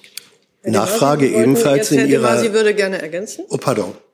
Ähm, ich würde gerne ergänzen. Also ich habe mich ja im Vorfeld meiner Kandidatur auch zum Beispiel mit Herrn Geisel getroffen, weil wir erstmal wissen wollten, ähm, wie wir miteinander klarkommen und äh, wo unsere politischen Schwerpunkte liegen. Und klar ist, äh, wir streben an, mittelfristig eine Volkspartei zu sein. Das heißt, wir werden natürlich auch immer Nuancen und Debatten haben, das ist völlig normal. Aber es gibt überhaupt keinen Zweifel, darüber habe ich mich mit Herrn Geisel auch lange, äh, lange ausgetauscht, wie wir zum Beispiel auf den jetzigen ähm, Sozialstaat blicken. Und ich nehme das jetzt mal an dem Beispiel von äh, Arbeitslosenversicherung. Es ist, ich kenne ja auch die entsprechenden programmatischen Dokumente, die wir jetzt auch ähm, vorbereiten. Es ist ganz klar, dass wir sagen, wir wollen eigentlich wieder eine Arbeitslosenversicherung, in der die langjährig Versicherten länger geschützt sind, bevor sie dann überhaupt ähm, in diese äh, Situation kommen, äh, ins Bürgergeld zu gehen. Das ist der erste Punkt. Der zweite Punkt ist, aus der politischen Traditionslinie, aus der ich komme, da haben wir immer gesagt, das Problem damals an Hartz IV war ja, dass man den Gewerkschaften das Kreuz gebrochen hat, dadurch, dass man gesagt hat, ihr müsst unabhängig davon, was ihr vorgearbeitet habt, wie lange ihr eingezahlt habt, auch ähm, Jobs annehmen, die unter Niveau bezahlt sind. Und durch die Zumutbarkeitskriterien ist Druck auf die Löhne entstanden. Das ist etwas, was wir auch ganz klar ablehnen. Der dritte Punkt ist, dass wir ähm, natürlich sagen, wir müssen im Bereich äh, der jüngeren Erwerbstätigen brauchen wir auch Mitwirkungspflichten und zwar auch aus einer Fürsorgepflicht, damit die eben nicht äh, in der Depression äh, landen und am Ende dann tatsächlich auch Beschäftigungsfähigkeit verlieren. Das heißt aber, man muss ihnen vernünftige Angebote machen. Also ich nenne immer so mein, ich hatte mal einen Hausmeister, ähm, der hat immer zu mir gesagt, ich habe Wurstfinger, aber muss in den Schreibmaschinenkurs. Das bringt natürlich nichts, sondern man muss äh, eben auch Qualifizierungsmöglichkeiten schaffen. Das ist ja gerade bei den Jüngeren häufig ähm, das Problem. Und das ist der Dreiklang, ähm, den wir da haben. Das heißt, wir wollen äh, eben, und das ist ja auch angesprochen jetzt hier mit der Schwarzarbeit, wäre zum Beispiel ein ganz deutlicher Faktor, um das zu reduzieren, das gibt es ja tatsächlich, dass wir vernünftige Löhne brauchen damit so etwas nicht mehr entsteht. Und das ist äh, sagen der, der, der Zentrum, äh, unser politischer Anker und der ist auch ganz unstrittig zwischen uns beiden. Da haben wir auch lange drüber gesprochen. Eine Nachfrage nochmal an Herrn Geisel. In diesem Dokument ähm, der Reformagenda kritisieren Sie sehr heftig Subventionen, die in Deutschland gezahlt werden. Sie fordern drastischen Abbau von Subventionen. Jetzt hat Ihre neue Parteiführung sich ausdrücklich an die Seite der protestierenden Landwirte gestellt. Deren Kernforderung ist aber kein Abbau von Subventionen, sondern völliger Erhalt der Subventionen. Wie passen diese beiden Positionen zusammen? Ich würde mal so schauen, wir müssen bei Subventionen genau gucken, wie die Verteilungswirkung wirklich ist mal so sagen, wenn man Bauern fördert, ich glaube, die Bauern, die stehen jetzt nicht gerade ganz oben da etwa äh, auf der Einkommensskala in der Bundesrepublik Deutschland. Man muss gucken, mein, das war mein Hauptbestreben. Es gibt viele Subventionen, die nach dem Motto verteilt werden, wer hat, dem wird gegeben. Das trifft mit Sicherheit auf die Bauern nicht zu. Und mein Petitum war insbesondere in der Tat mal zu schauen, ob die Subventionen tatsächlich den Zweck erreichen, den sie vorgeblich erreichen sollten. Ich glaube, es gibt eine Menge Subventionen, wo das nicht der Fall ist. Bei den Landwirten sind die Subventionen tatsächlich Teil eines Einkommens, das ja in der Regel nicht sonderlich groß ist. Das hängt immer natürlich ein bisschen auch von der Betriebsgröße zusammen, da aber dass die, dass die Bauern ganz oben stehen da und dass insoweit die Subventionen, sagen wir, dazu führen, dass der Grundsatz, wer hat, wird gegeben, gilt. Das kann man, glaube ich, bei den Agrarsubventionen nicht behaupten. Es gibt noch eine kleine Subventionsergänzung. Ja, ich will nur, ähm, weil wir uns so prima ergänzen immer, äh, wollte ich nur noch mal äh, ergänzen, ähm, was Thomas sagt. Äh, als Beispiel, also Bauern, die jetzt weniger Pestizide verteilen und die sagen, wir machen ökologische Landwirtschaft, die müssen öfters aufs Feld fahren. Das heißt, bei denen ist zum Beispiel die Agrar, diese Subvention äh, hat auch eine Rolle für die ökologische Landwirtschaft. Deswegen finde ich es manchmal auch so einfach, wie dann der Abbau ökologischer äh, Subventionen diskutiert wird. Also darauf muss man auch achten. Herr Jung und dann Herr Vollrath. Ja, zurück zu Frau Wagenknecht. Frau Wagenknecht, ich habe es mir vorhin aufgeschrieben. Sie haben am Anfang gesagt, wir haben die Partei Vernunft und Gerechtigkeit, kurz BSW, gegründet. Ich dachte, die Partei heißt Bündnis Sarah Wagenknecht. Warum trauen Sie sich das nicht zu sagen? Und warum ist eine Partei mit äh, diesem Namen kein Personenkultprojekt? Also ich dachte, ich habe den Namen gesagt, aber Nein. vielleicht ist er nicht bis ganz hinten durchgedrungen. Bündnis Sarah Wagenknecht, Vernunft und Gerechtigkeit. So heißt die Partei, kurz mhm. BSW. Und äh, der Name wird bis äh, zur Bundestagswahl so bleiben. Nach der Bundestagswahl, wenn wir dann auch ein neues Parteiprogramm äh, beschließen und wenn die Partei dann wirklich auch konsolidiert ist und hoffentlich mit einer starken Fraktion im Bundestag vertreten ist, werden wir einen Namen finden, der unabhängig von meinem persönlichen Namen ist. Aber es ist natürlich nicht einfach, in Deutschland eine neue Partei zu etablieren. Es fängt damit an, dass wir auf den Wahlzetteln ganz weit unten stehen und die Leute uns finden müssen. Und die Leute nicht unbedingt, wenn Sie dann vorher wirklich äh, zig andere, 20 andere Parteinamen finden, äh, das möglicherweise nicht identifizieren können. Außerdem ist es auch so, wir arbeiten jetzt an einer Programmatik, wir haben sie aber noch nicht ausgefeilt. Aber ich stehe für viele Menschen für eine Programmatik. Sie wissen bei mir, woran sie sind. Sie wissen, wo ich hin will. Und da will ja auch die Partei hin. Und deswegen hat es für die Anfangsphase Sinn, den Namen von mir in den Parteinamen reinzunehmen. Perspektivisch wird das nicht der Fall sein. Ich meine, wir gründen eine Partei, wir haben auch gerade vorhin auf der Gründungsversammlung darüber gesprochen, die soll das deutsche Parteiensystem verändern. Das heißt, sie soll sich für die nächsten 20, 30, 40 Jahre etablieren. Ich glaube, Sie nehmen mir ab, dass ich nicht mehr 30, 40 Jahre in der Bundespolitik tätig sein möchte. Das ist auch mit meinem Alter nicht ganz zu vereinbaren. Das heißt, wir reden hier auch über eine Partei, die natürlich perspektivisch auch völlig unabhängig von mir weiter bestehen wird. Und das wird sich dann natürlich auch direkt schon nach der Bundestagswahl, da bin ich dann noch dabei, aber trotzdem im Namen widerspiegeln. In den, in den USA, in den USA werden auch 80-Jährige US-Präsident. Also äh, in dem Sinne. Aber zur Programmatik ich habe jetzt mir aufgeschrieben, Heizungsgesetz ist Mist, Verbrennerverbot ist Mist, Waffen für die Ukraine sind Mist, Asylrecht ist Mist. Können Sie uns mal zur Abwechslung, Abwechslung ein paar Standpunkte nennen, die das BSW von der AfD unterscheiden wird? Also ich glaube, den, den Begriff Mist habe ich hier noch gar nicht verwendet. Das ist jetzt Ihre Zusammenfassung. Ich denke, dass ich vorhin sehr deutlich gesagt habe, was wir zum Beispiel in der Migrationspolitik verändern wollen. Wir wollen die Zahlen reduzieren. Wir wollen aber auch, dass äh, Perspektiven in den Heimatländern entstehen. Ich habe davon bei der AfD noch nichts gehört. Wir wollen, dass Kriege beendet werden, dass sie diplomatisch gelöst werden. Die AfD ist eine Partei, die generell sehr wohl für Rüstungsexporte ist, wenn sie der deutschen Industrie helfen. Also da, das ist ja eine ganz andere Positionierung. Also ich glaube nicht, dass ich jetzt durchdeklinieren muss, wenn Sie sich die Wirtschafts- und Sozialpolitik angucken. Wir haben vorhin gesprochen über soziale Gerechtigkeit. Ähm, Sie finden einfach im deutschen Parteienspektrum zu meinem großen Bedauern keine Partei mehr, die sich ernsthaft für diese Fragen, gute Löhne, ordentliche Renten, ein starker Sozialstaat einsetzt. Also ich meine auch die Rententhematik. Also ich weiß nicht, wie vertraut Sie mit der AfD-Programmatik sind. Wir haben eine Situation in Deutschland, wo man nach über 40 Jahren Einzahlen eine Durchschnittsrente von 1445 Euro bekommt. Und wir haben eine Oppositionspartei, die CDU, äh, die will das Renteneintrittsalter erhöhen. Das heißt, sie will die Renten noch weiter kürzen. Und wir haben eine AfD, die auch in dem Bereich eher für privatwirtschaftliche Lösungen, kapitalgedeckte Rente und ähnliches eintritt. Äh, das ist sozusagen, wenn meine, die Hayek-Gesellschaft, der Frau Weidel angehört, ist jetzt nicht dafür bekannt, äh, für einen starken Sozialstaat und starke Umlagesysteme zu werben. Also gerade dieses Thema ist natürlich eins, das auch ein Grund war, warum wir diese Partei gegründet haben, weil die Menschen ihre Brot- und Butterthemen, die Themen, die ihr ganz alltägliches Leben ausmachen, dass sie gut bezahlt werden, dass ihre Arbeitsplätze sicher sind, dass sie aber auch nicht Angst haben müssen, im Alter arm zu sein, dass sie in Wohnungen leben, deren Mieten sie bezahlen können. Sagen Sie mir, welche von den anderen Parteien dafür stehen. Also die AfD bestimmt nicht, dass man Mieten reguliert und dass man hier auch äh, da eingreift in den Markt. Also insoweit finde ich, äh, wir können da in sehr vielen Punkten, wir werden in Kürze unser Europawahlprogramm vorlegen. Das wird ja auch ein viel detaillierteres Programm nochmal sein als das aktuelle Parteiprogramm. Wenn Sie das neben die Programme anderer Parteien legen, glaube ich, werden sich keine Fragen mehr stellen, wo die Unterschiede sind. Ich würde gern, wenn ich darf, dazu noch einen, äh, einen Aspekt noch mal etwas weiter hervorheben, weil Sie es gesagt haben, Herr Jung. Also äh, Asylrecht ist Mist, ist nicht unsere Position. Selbstverständlich, und das hat Sarah Wagenknecht ja auch ausgeführt, auch Herr Geiser das ausgeführt, wollen wir, dass die Menschen, die einen, einen Grund haben, Asyl zu bekommen, dass die auch entsprechend ein Asylrecht bekommen. Was wir sagen ist, dass die aktuelle Ausgestaltung des Asylrechts und insgesamt die aktuelle Ausgestaltung äh, die Migrationsregelungen ungeeignet dafür sind, das vernünftig zu reglementieren und auch denjenigen, die Anspruch auf Asyl haben, dieses Recht zukommen zu lassen. Wir erleben das ja, dass viele Menschen jahrelang in Verfahren festsetzen und in der Tat diejenigen, diejenigen, die einen Asylgrund haben, schaffen es oft gar nicht hierher.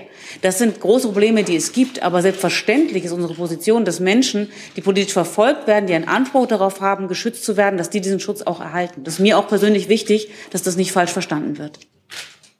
Ich mache mal eine kleine Zwischenansage. Wir haben, ich habe jetzt noch 15 Fragen, die offen sind. Wir haben äh, fast eine Stunde jetzt äh, und wir haben sechs Fragen bis jetzt äh, sozusagen durchgenommen. Ähm, und ich würde alle irgendwie so ein bisschen um Disziplin und äh, Zeitdisziplin bringen. Sie wollten gleich wohl ergänzen, Herr De Masi? Ja, ähm, ich wollte ergänzen, ähm, so ein bisschen nach dem Motto, äh, meine Antwort passt jetzt nicht äh, hundertprozentig zur Frage von Thilo Jung, aber ich versuche es trotzdem mal. Also ich habe in den letzten... Aber vielleicht warten Sie einfach auf die nächste Frage, wenn die dann Nein, nein, die Antwort. Ich werde schon, werd schon auf die gestellte Frage eingehen. Ich will es nur ergänzen, ich will sie erweitern sozusagen. Ich habe in den letzten Tagen erlebt, dass auch Leute, die mir immer früher jovial auf die Schultern geklopft haben, ähm, auf einmal eine Riesenwelle gemacht haben. Äh, die haben alle Beifall gespendet, als ich aus der Linken raus bin und sagen jetzt, jetzt bist du in einer Partei, da bist du irgendwie russlandnah äh, oder rechtsnational. Also ich will erstmal sagen, zu meiner persönlichen Biografie, mein Großvater war in Italien Widerstandskämpfer. Ich würde niemals in eine Partei eintreten, die rechtsnational wäre, so, ähm, weil ich nur diese Labels immer mitbekomme. Das ist das Erste. Das Zweite ist ähm, zu dem Vorwurf zum Beispiel der Russlandnähe. Das will ich ja einfach nur mal sagen. Also in meinem Fall, ich war während meiner Wirecard-Recherchen ähm, im Fokus eines mutmaßlichen russischen Spions vom österreichischen Verfassungsschutz. Ich habe im Alleingang, da hat sich keine andere Partei in diesem Bundestag für interessiert, offengelegt, dass der Cybersecurity Investor, der äh, unter anderem die Kommunikation von Herrn Scholz verschlüsselte, äh, enge Verbindung zu Herrn Masalek, dessen Fluchthelfern äh, und vermutlich auch dem Kreml oder zumindest Russland hat. Ich habe einen ähm, ehemaligen ähm, äh, Generalkonsul Russlands, der mittlerweile nicht mehr in Deutschland Generalkonsul ist. Äh, da habe ich offengelegt, dass er wegen Spionageverdacht aus Österreich herausgewiesen wurde. Und das wissen die meisten äh, Kolleginnen und Kollegen äh, der Medien nicht. Ich musste in Südafrika mein Auto in Einzelteile zerlegen lassen vom Mechaniker, weil ich ähm, bestimmte Drohungen im Rahmen meiner Recherchen erhalten habe. Deswegen finde ich das infam, wenn teilweise ähm, diese Vorwürfe erhoben werden. Und ich werde auch im Wahlkampf, ich habe da ja noch so ein ganzes Notizbuch voll, ähm, mal ein bisschen öffentlich machen und darstellen, wer alles zum Beispiel äh, Gelder bekommen hat. Also die FDP hat zum Beispiel teilweise Konten gehabt bei der Wirecard Bank. Äh, da sind Spenden, äh, denn, ihr, denn ihr, ihr Fundraiser äh, vom Tegernsee hat äh, sozusagen Burkhard Ley, der jetzt äh, des Bandenbetrugs angeklagt ist, von, also das war der Chief Financial Officer von Wirecard, den hat er mit irgendwelchen kremlnahen Milliardären zusammengebracht. Also das sehe ich mit großer Gelassenheit. Und bei uns gab es dann eine Debatte ähm, über Finanzierung aus dem Ausland und Russland. Und dann stellte sich heraus, es waren 50 Euro ähm, mit einer deutschen IBAN und nochmal 25 Euro, die anhand der IP-Adresse Russland zugeordnet werden konnten. Ich war derjenige, ich habe sogar meine Steuererklärung veröffentlicht. In dieser Ecke, in die wir da teilweise gestellt werden, das ist wirklich äh, von den Fakten nicht gedeckt. Und abschließend zu der Frage der Migration.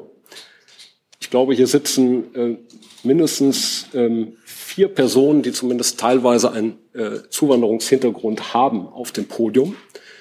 Ähm, und ich will dazu nur sagen, dass das Asylrecht für uns gilt, ist völlig klar. Das Problem ist nur, dass das Asylrecht alleine auch die Ungerechtigkeiten in der Welt nicht heilt. Also als Beispiel, wenn ich jetzt ähm, ein politisch aktiver Islamist in Ägypten bin und verfolgt werde von Sisi, hätte ich Anspruch in Deutschland auf Asyl.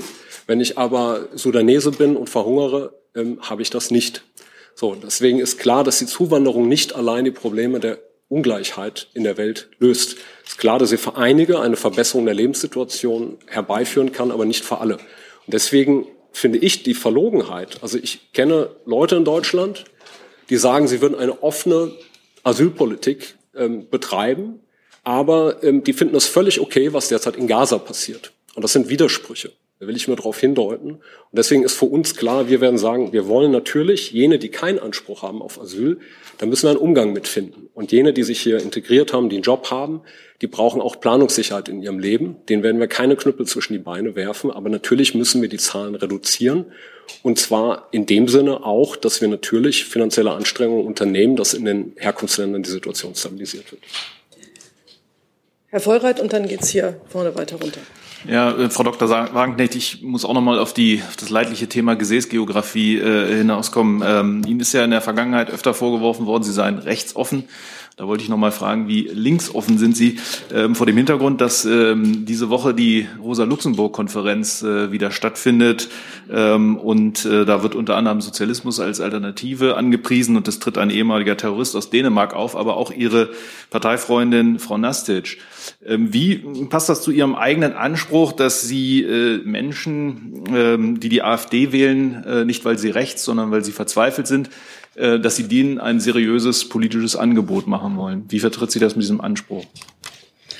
Also ich sehe keinen Widerspruch darin, äh, dass Mitglieder von uns auf Konferenzen auftreten, wo wir sicherlich nicht das Gesamtprogramm äh, unterstützen oder gutheißen, sondern wo wir einfach oder wo einige von uns einen Beitrag leisten. Also ich bin jetzt gar nicht mit dem Programm genau vertraut der Rosa-Luxemburg-Konferenz. Ich weiß, äh, dass das jedes Jahr stattfindet und äh, dass da sicherlich auch sehr viele Dinge angesprochen werden, die unserem Anliegen sehr nahe sind. Also beispielsweise die Frage von Frieden, die Frage von Entspannung, auch die Frage von sozialer Gerechtigkeit.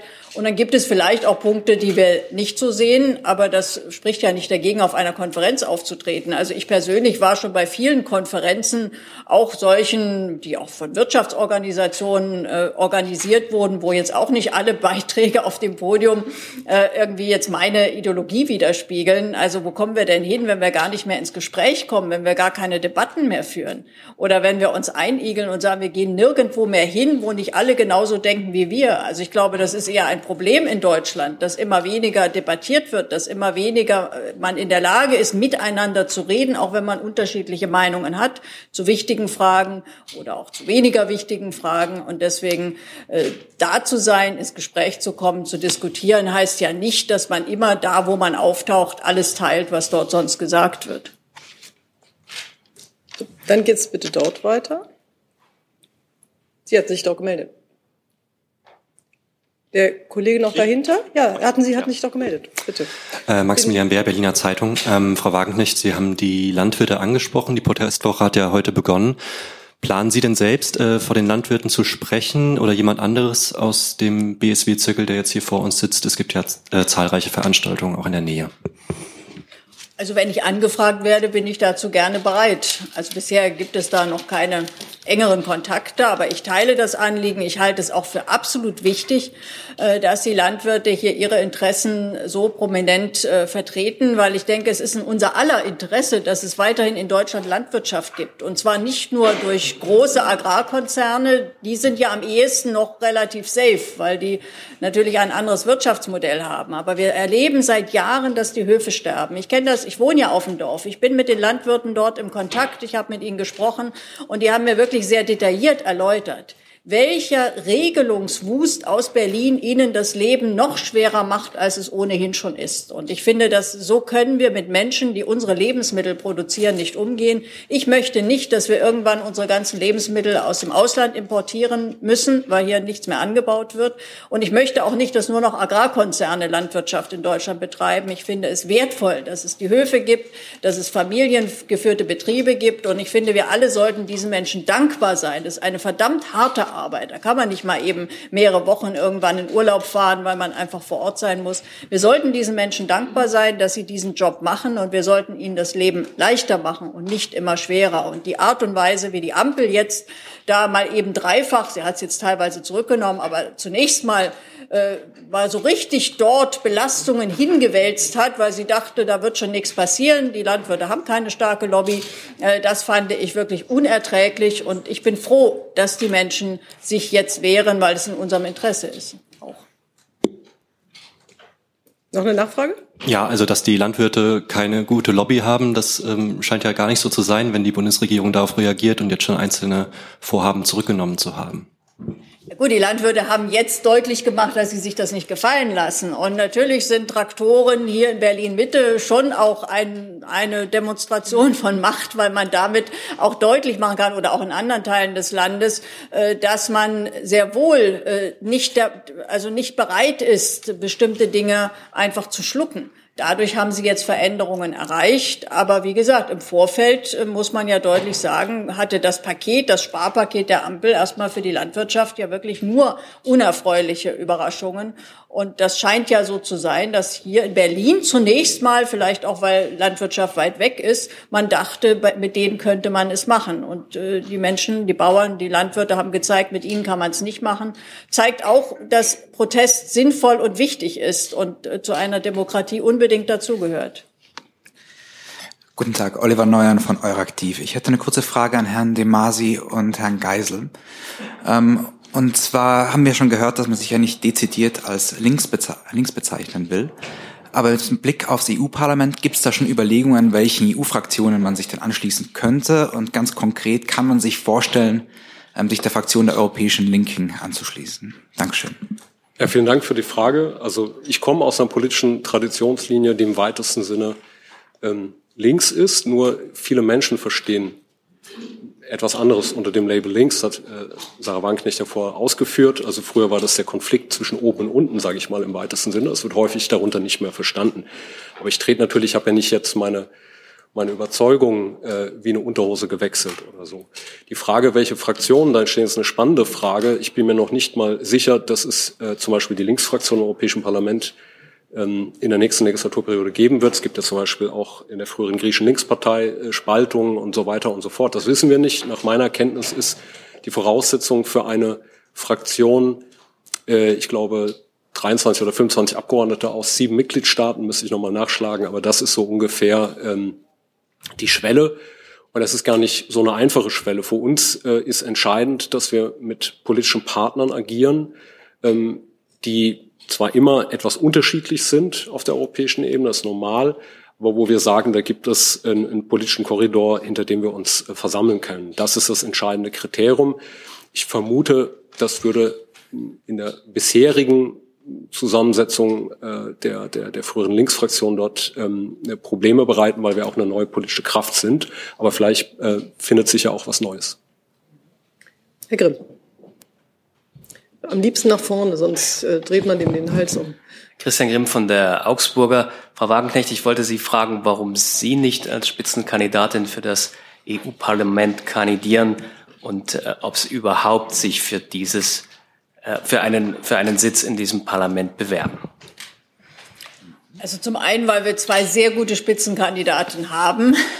Und ich denke, dass da also wirklich auch unser Profil und unsere inhaltlichen Überzeugungen sehr deutlich werden. Zum anderen aber eben auch, also weil natürlich mein Platz im Bundestag ist. Wir werden, wir haben einen Gruppenstatus beantragt. Ich hoffe, dass wir jetzt, äh, das sind die Signale zumindest, die wir haben, in einer der ersten Sitzungswochen vielleicht hoffentlich dieser Status auch bewilligt ist. Ich bin bewilligt wird.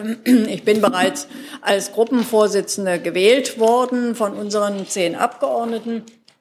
Und natürlich möchte ich vor allem hier im Bundestag Politik machen für die Menschen hier im Land. Auch die Europawahl, um das deutlich zu sagen, ist natürlich auch für uns deshalb so wichtig, weil sie auch ein bundespolitisches Signal aussenden wird. Also wir müssen bei der Europawahl, natürlich möchten wir, wir haben, werden eine sehr gute Liste aufstellen. Wir werden da auch noch einige Überraschungen präsentieren, die, ähm, glaube ich, schon sehr deutlich zeigen, in welcher Breite wir sind. Also es ist auch sozusagen nicht nötig, weil wir auch wirklich viele gute Kandidatinnen und Kandidaten haben werden auf der Liste.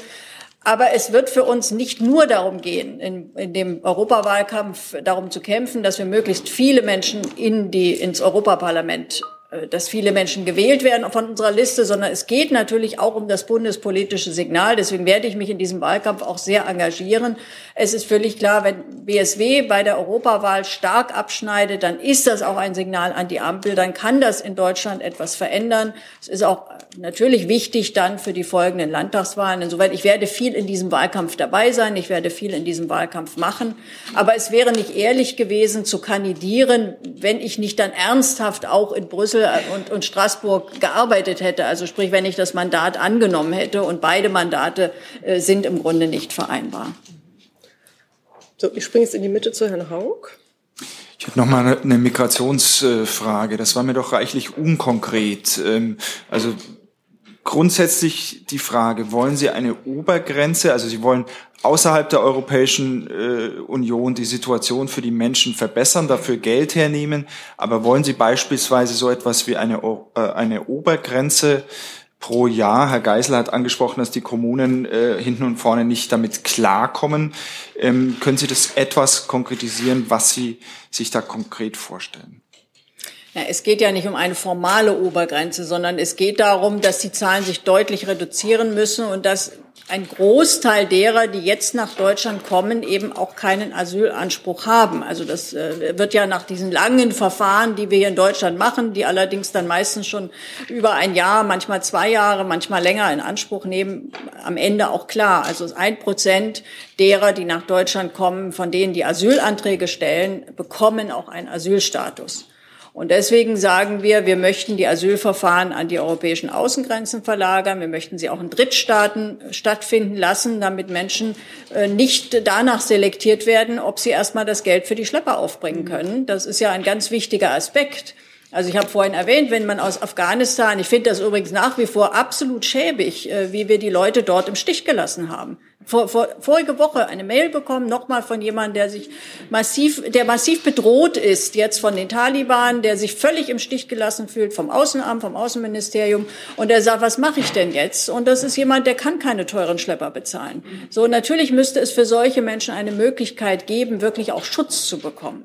Also die ganze Asylpolitik, die wir erleben, ist ja zutiefst unehrlich, weil viele, die wirklich bedroht sind, bekommen kein Asyl, weil sie gar nicht den Weg, gar nicht sich auf den Weg machen können. Und andere, die das eben aufbringen können, die kommen hier an, dann gibt es lange Verfahren. Und in der Regel ist es so, wenn man einmal in Deutschland ist, das ist ja ein Teil des Sogfaktors, dann bleibt man zum großen Teil hier, weil egal wie der Asylstatus ist. Und das ist ein, eine völlig falsche Asylpolitik. Es ist auch etwas, was die Menschen im Land nicht mehr akzeptieren. Wir sehen in anderen europäischen Ländern, dass sich Parallelgesellschaften dort massiv schon verfestigt haben. In Frankreich ist das ein großes Problem, wo wirklich ganze Stadtviertel eigentlich nicht mehr die französische Gesellschaft widerspiegeln. Wir haben das in Deutschland noch nicht so stark, aber wir müssen auch gucken, dass wir nie dahin kommen, weil das wirklich eine hochbedenkliche Entwicklung ist. Und man muss natürlich auch sagen, die ganzen Probleme, die mit misslungener Integration zu tun haben, die wälzen wir auf die Ärmeren ab, weil es sind die ärmeren Wohngebiete, wo sich das äh, abspielt, wo in den Schulen eben über die Hälfte der Kinder kein Deutsch kann und die Lehrer verzweifeln, wo dann äh, Wohnungen fehlen, wo die Infrastruktur überfordert ist. Das fängt ja schon bei Kita-Plätzen an. Also all diese Probleme, die gibt es, die sind jahrelang von der Politik geleugnet worden. So hat man auch die AfD stark gemacht, weil man so getan hat, als seien das das keine Probleme. Es sind aber welche und deswegen müssen die Zahl, muss die Zahl derer, die nach Deutschland kommt, wir sehen da auch durchaus Dänemark als Vorbild, äh, erstmal um auf nationaler Ebene handlungsfähig zu sein, die Zahl muss reduziert werden. Und zwar nicht zulasten derer, die wirklich verfolgt werden, sondern eben zulasten derer, die aus nachvollziehbaren Gründen ein besseres Leben suchen. Aber das kann Deutschland nicht gewährleisten. Wir können das Problem der weltweiten Armut nicht durch Migration lösen. Zusatz, dann probiere ich es nochmal andersrum. Wollen Sie an Sozialleistungen, die Geflüchtete, die Asylbewerber äh, möglicherweise bekommen, Kürzungen vornehmen? Auch beispielsweise, dass die Ukrainer ein Anrecht auf Bürgergeld haben. Ähm, es wird ja häufig äh, davon gesprochen, dass es insbesondere eben soziale Anreize sind, die die Menschen nach Deutschland bringen würden. Also wollen Sie hier konkret Kürzungen vornehmen? Zunächst, was das Bürgergeld angeht, das ist ja auch eine, eine Ungleichbehandlung. Also andere bekommen das nicht. Und es ist teilweise sogar eine Ungleichbehandlung gegenüber deutschen Bürgergeldempfängern, äh, wo viele Dinge kontrolliert werden, die bei Ukrainern und Ukrainern nicht kontrolliert werden. Das empört auch Menschen.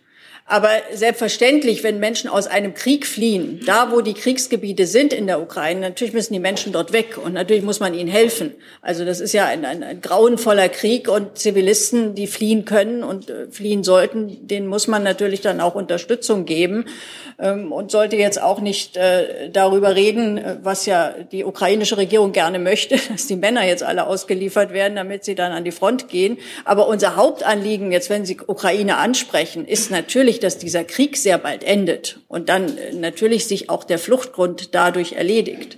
Und es ist ja schon interessant, dass inzwischen auch die amerikanischen Medien überall darüber reden, dass man jetzt eine Verhandlungslösung anstreben muss, äh, dass tatsächlich es auch Möglichkeiten gibt, diesen Krieg auf dem Verhandlungsweg zu beenden, während in Deutschland einige Wahnsinnige jetzt nochmal die, die Lieferung von Taurus-Raketen fordern. Also insoweit ja, dieser Krieg sollte und muss möglichst bald beendet werden. Und das ist unser Hauptanliegen, was diese Frage angeht. Das würde, also er muss vor allem beendet werden, um das menschliche Leid zu beenden, nicht um Geld zu sparen. Aber es würde ganz nebenher auch einen sehr erheblichen Teil der Kosten, die wir jetzt natürlich tragen, um diese Menschen zu unterstützen, die würden dadurch äh, ja natürlich dann auch wegfallen. Genauso wie das viele Geld, was wir jetzt für Waffenlieferungen verpulvern. Herr Demasi möchte noch ergänzen und haben Ton, ne? Ja, ich, ich will noch mal unterstreichen, äh, was Frau Wagenknecht gesagt hat. Also wir tun manchmal so, als würden die Waffen, die jetzt auch in die Ukraine geliefert werden, nicht auf ukrainischem Territorium verschossen. Die werden ja auf ukrainischem Territorium verschossen. Das heißt, die betreffen natürlich auch unmittelbar die Menschen, die dort leben. Natürlich hat die Ukraine ein Recht auf die Selbstverteidigung, aber ähm, es gibt ja mittlerweile auch äh, äh ukrainische Unterhändler, die gesagt haben, man war im März 2022 sehr nah an einer Lösung. Und deswegen glaube ich, muss Europa da äh, dringend mehr diplomatische Initiative zeigen. Ähm, was die Geldleistung angeht, will ich auch noch mal auf einen äh, Aspekt eingehen. Also entscheidend ist natürlich Menschen, die bei uns leben, die müssen gut unterstützt werden, damit Integration gelingen kann. Und äh, das ist nicht allein eine Frage des Geldes, deswegen gibt es auch die Kapazitäten, weil natürlich, selbst wenn man jetzt viel Geld in die Hand nimmt, es müssen genug Schulgebäude zur Verfügung stellen, äh, es muss genug Wohnraum zur Verfügung stehen, das geht auch nicht über Nacht und man braucht qualifizierte Lehrer und so weiter und so fort. Aber für diejenigen Menschen, die jetzt keinen Asylanspruch haben, ähm, da ist natürlich schon die Frage, wenn man nicht die Bundesregierung, also der Kanzler lässt sich jetzt ablichten auf dem Spiegelcover mit, wir müssen irgendwie möglichst viele Menschen abschieben.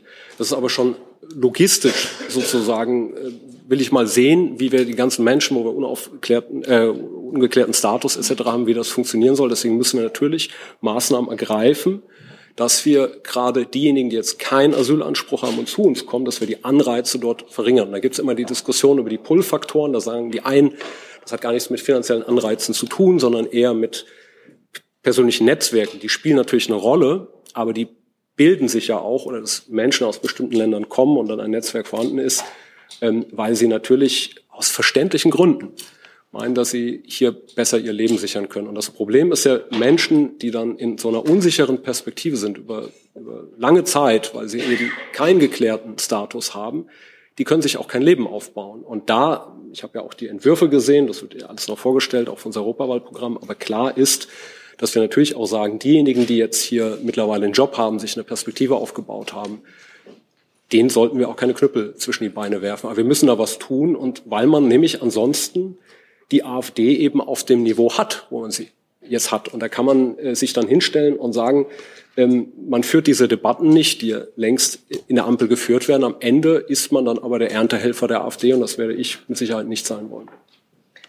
Wir rücken eine, weiter, eine Reihe weiter vor. Ich, äh, es geht jetzt hier reinweise nach vorne. Sie haben das Wort. Ja. ja. Und das Mikro müsste leuchten, oder? Ähm, ja, eine Frage an Frau Wagenknecht, Peter Wilke von Politico.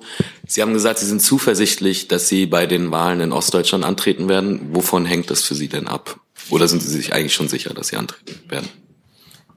Also die Menschen erwarten, dass wir antreten und deswegen gehe ich eigentlich auch davon aus, dass wir das leisten. Selbstverständlich kann man nur antreten, wenn man in allen, jedem einzelnen dieser drei Bundesländer eine solide, kompetente Liste für die Landtagswahlen hat. Also man braucht nicht irgendwie Leute, die da kandidieren, die haben wir bestimmt und so fort, sondern man braucht ja wirklich ganz kompetente Menschen, die unterschiedliche Themenfelder abdecken und die dann im Landtag auch eine kompetente Arbeit machen. Also ich meine, es gibt schon Parteien, auch immer mal, gerade bei Neugründungen ist das nicht selten, die schicken dann irgendjemanden in den Landtag und danach sind alle entsetzt, wen sie gewählt haben. Sowas wird uns nicht passieren. Wir werden Listen aufstellen mit lauter kompetenten Menschen. Und ich kann zum jetzigen Zeitpunkt im Grunde sagen, ich gehe davon aus, dass wir das schaffen. Aber das ist die entscheidende Voraussetzung. Also wir brauchen dort, und da reden wir ja wirklich durchaus so über 30, 40 Listenkandidaten. Wir reden über Bundesländer, wo selbst eine Regierungsbeteiligung jetzt nicht ausgeschlossen ist. Also wir müssen ja gucken, wenn man sich die Wahlergebnisse, wie sie wahrscheinlich aussehen werden, anguckt, ist das ja nicht ganz jenseits der Reichweite. Also braucht man dort Menschen, die das können, die das Handwerk verstehen. Aus unterschiedlichen Bereichen. Die müssen nicht alle professionelle Politiker sein, das wollen wir auch gar nicht. Aber sie müssen in der Lage sein, die Aufgaben zu bewältigen, die da auf sie zukommen. Und das müssen wir gewährleisten. Aber ich glaube, das können wir. Kollegin in der Mitte. Ja, weil Sie schon zweimal angesprochen haben, dass äh, weniger als ein Prozent der Asylanträge äh, positiv entschieden würden. Also wenn man einmal das schnell googelt, äh, auf der Seite der Bundeszentrale für politische Bildung findet man die Zahl, dass ähm, die Anerkennungsquote oder beziehungsweise die Quote der positiv beschiedenen Asylanträge im letzten Jahr bei 51,8 Prozent lag. Vielleicht können Sie kurz sagen, wie Sie auf die unter ein Prozent kommen. Ähm, also da muss ich eher zurückfragen, wie Sie auf 50 Prozent kommen. Also ich habe mehrere, also ich habe die Statistiken gelesen. Es gibt zusätzlich noch einen Schutzstatus, also den sogenannten subsidiären Schutz. Das ist etwas anderes als der Asylstatus. Der Asylstatus ist unter ein Prozent. Der, der Schutzstatus, das sind dann eben zum Beispiel Menschen, die aus Syrien kommen, äh, die bekommen nicht das Recht auf Asyl, sondern sie bekommen diesen vorläufigen Schutzstatus, wobei eben bei Syrien ja auch die Frage ist, wieso wir dieses Land weiter durch Wirtschaftssanktionen in Grund und Boden äh, drangsalieren, um dann in Kauf zu nehmen, dass die Menschen zu uns kommen, weil sie zu Hause keine Perspektive mehr haben. Es ist ja nicht der Bürgerkrieg, es ist auch nicht die politische Verfolgung. Syrien war immer eine Diktatur. Diktatur. Trotzdem gab es nie in dieser Größenordnung politische Fluchtbewegungen. Sind ja jetzt inzwischen mit die größte Gruppe, wenn ich mal von den Ukrainern absehe.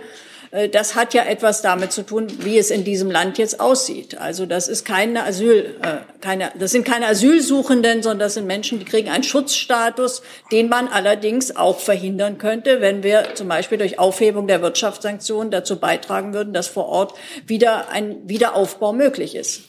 Ja, dazu kommen ja auch noch die Leute, die äh, nach der Genfer Flüchtlingskonvention als Flüchtlinge anerkannt werden. Also ähm, Sie reden, glaube ich, von denen, die eben nach dem deutschen Asylrecht anerkannt werden. Aber das ist ja nur ein kleiner Teil. Und die anderen haben trotzdem ja auch nach der Entscheidung des BAMF ein Recht. Eben 51,8 Prozent haben ein Recht. Und äh, wir haben Schutzbedürfnisse, die erstmal anerkannt werden. Also da, genau, da wollte ich nur kurz darauf hinweisen, dass es vielleicht ein bisschen irreführend ist. Wir haben ja vorhin über das äh, individuelle Recht auf Asyl gesprochen. Also das war die ausdrückliche Frage. Es ging nicht um die anderen Schutzbedürfnisse, sondern es ging um dieses individuelle Asylrecht. Und auch, Sie haben recht, die Hälfte bekommt erstmal diesen vorläufigen Status. Aber das zeigt auch, die andere Hälfte hat ihn nicht. Und trotzdem ist der übergroße Teil nach wie vor in Deutschland. Das müssen wir auch sehen. Also Sie können sich ja angucken, wie viel äh, da wirklich dann in ihre Länder zurückgehen. Äh, das ist nicht die andere Hälfte, sondern das ist sehr, sehr viel weniger. Also auch die von Ihnen gezeigte Zahl, äh, von Ihnen angeführte Zahl zeigt, dass hier vieles im Argen liegt. Aber wie gesagt, vorhin war die Debatte über Asyl und die Zahl, die Sie genannt haben, hat mit dem direkten Asylstatus nichts zu tun. Herr de Masi hat Zahlen bereit. Nee, ich will auch noch mal einem Eindruck entgegentreten. Also es ist nicht so, dass äh, der, der sagen unser kompletter Kosmos nur äh, um das Thema ähm, Migration sich dreht, weil man ja so zuweilen den Eindruck gewinnen kann öffentlichen Debatte. Ich will nur daran erinnern, dass es auch früher in linken Parteien ähm, also die ganze Frage von äh, nur offene Grenzen nicht äh, früher eine linke Position war, sondern auch Leute wie Bernie Sanders sagen das früher gab es mal den Grundsatz in linken Parteien für das Recht, nicht fliehen zu müssen. Und das ist das Recht, das äh, im Mittelpunkt unserer Politik steht, was wir verwirklichen wollen. Herr Warwick hat das Wort. Warwick, Nachdenkseiten. Äh, Frau Wagenknecht, wenn man sich so im breiteren Sympathie- und potenziell Wählerumfeld umhört, wird recht oft der Wunsch artikuliert, dass es zu einer Aufarbeitung des Regierungshandelns in der Corona-Zeit kommt. Verwiesen wird auf Legitimation der Grundrechtseingriffe oder auch die ganzen sozialen Implikationen. Intern hört man wiederum, dass das Recht heiß diskutiert wird. Da würde mich interessieren, wie ist denn da der Stand? Plant die BSW sich diesem Thema anzunehmen oder will man da lieber die Finger weglassen von der Thematik? Nein, das ist ein ganz wichtiges Thema von uns. Und das wird auch von uns aufgemacht werden, auch mit Persönlichkeiten, äh, die auch sich bei uns engagieren. Es ist jetzt auch schon so, dass selbstverständlich sich auch Menschen bei uns melden, mitzumachen, auch weil sie dieses Thema sehr, sehr wichtig finden. Weil es geht nicht darum, gut, man kann sagen, die Corona-Zeit ist vorbei. Die Maßnahmen sind vorbei, das ist Geschichte.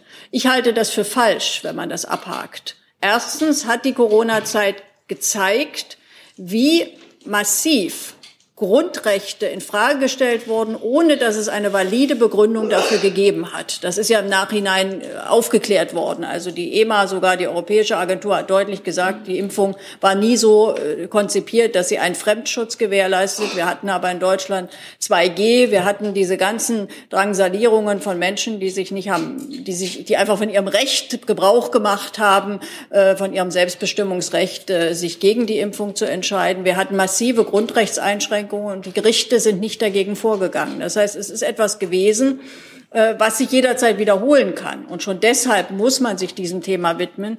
Und es ist auch ein Thema, was immer noch in der Gesellschaft ein Spaltpotenzial hat. Also es ist ja etwas, also die Menschen, die es damals erlebt haben, ich merke das auch immer wieder in den Reaktionen, die haben das ja nicht einfach mal so äh, weggelegt, sondern die haben oftmals, das waren ja viele Bürgerinnen und Bürger, die gar nicht so politisch vorher waren, die auf einmal erlebt haben, sie wurden aus dem gesamten öffentlichen Leben ausgegrenzt, aus dem gesamten sozialen Leben. Das ist für sie eine Erfahrung, äh, wo sie schon von den Verantwortlichen gern noch mal wissen möchten, äh, sehen die das immer so? Oder vielleicht hat auch der eine oder andere sich mal zu entschuldigen. Also ich meine, wir haben heute noch einen Gesundheitsminister, der nachweislich damals Dinge erzählt hat, die äh, nicht zutreffend sind, wenn ich es mal höflich sage.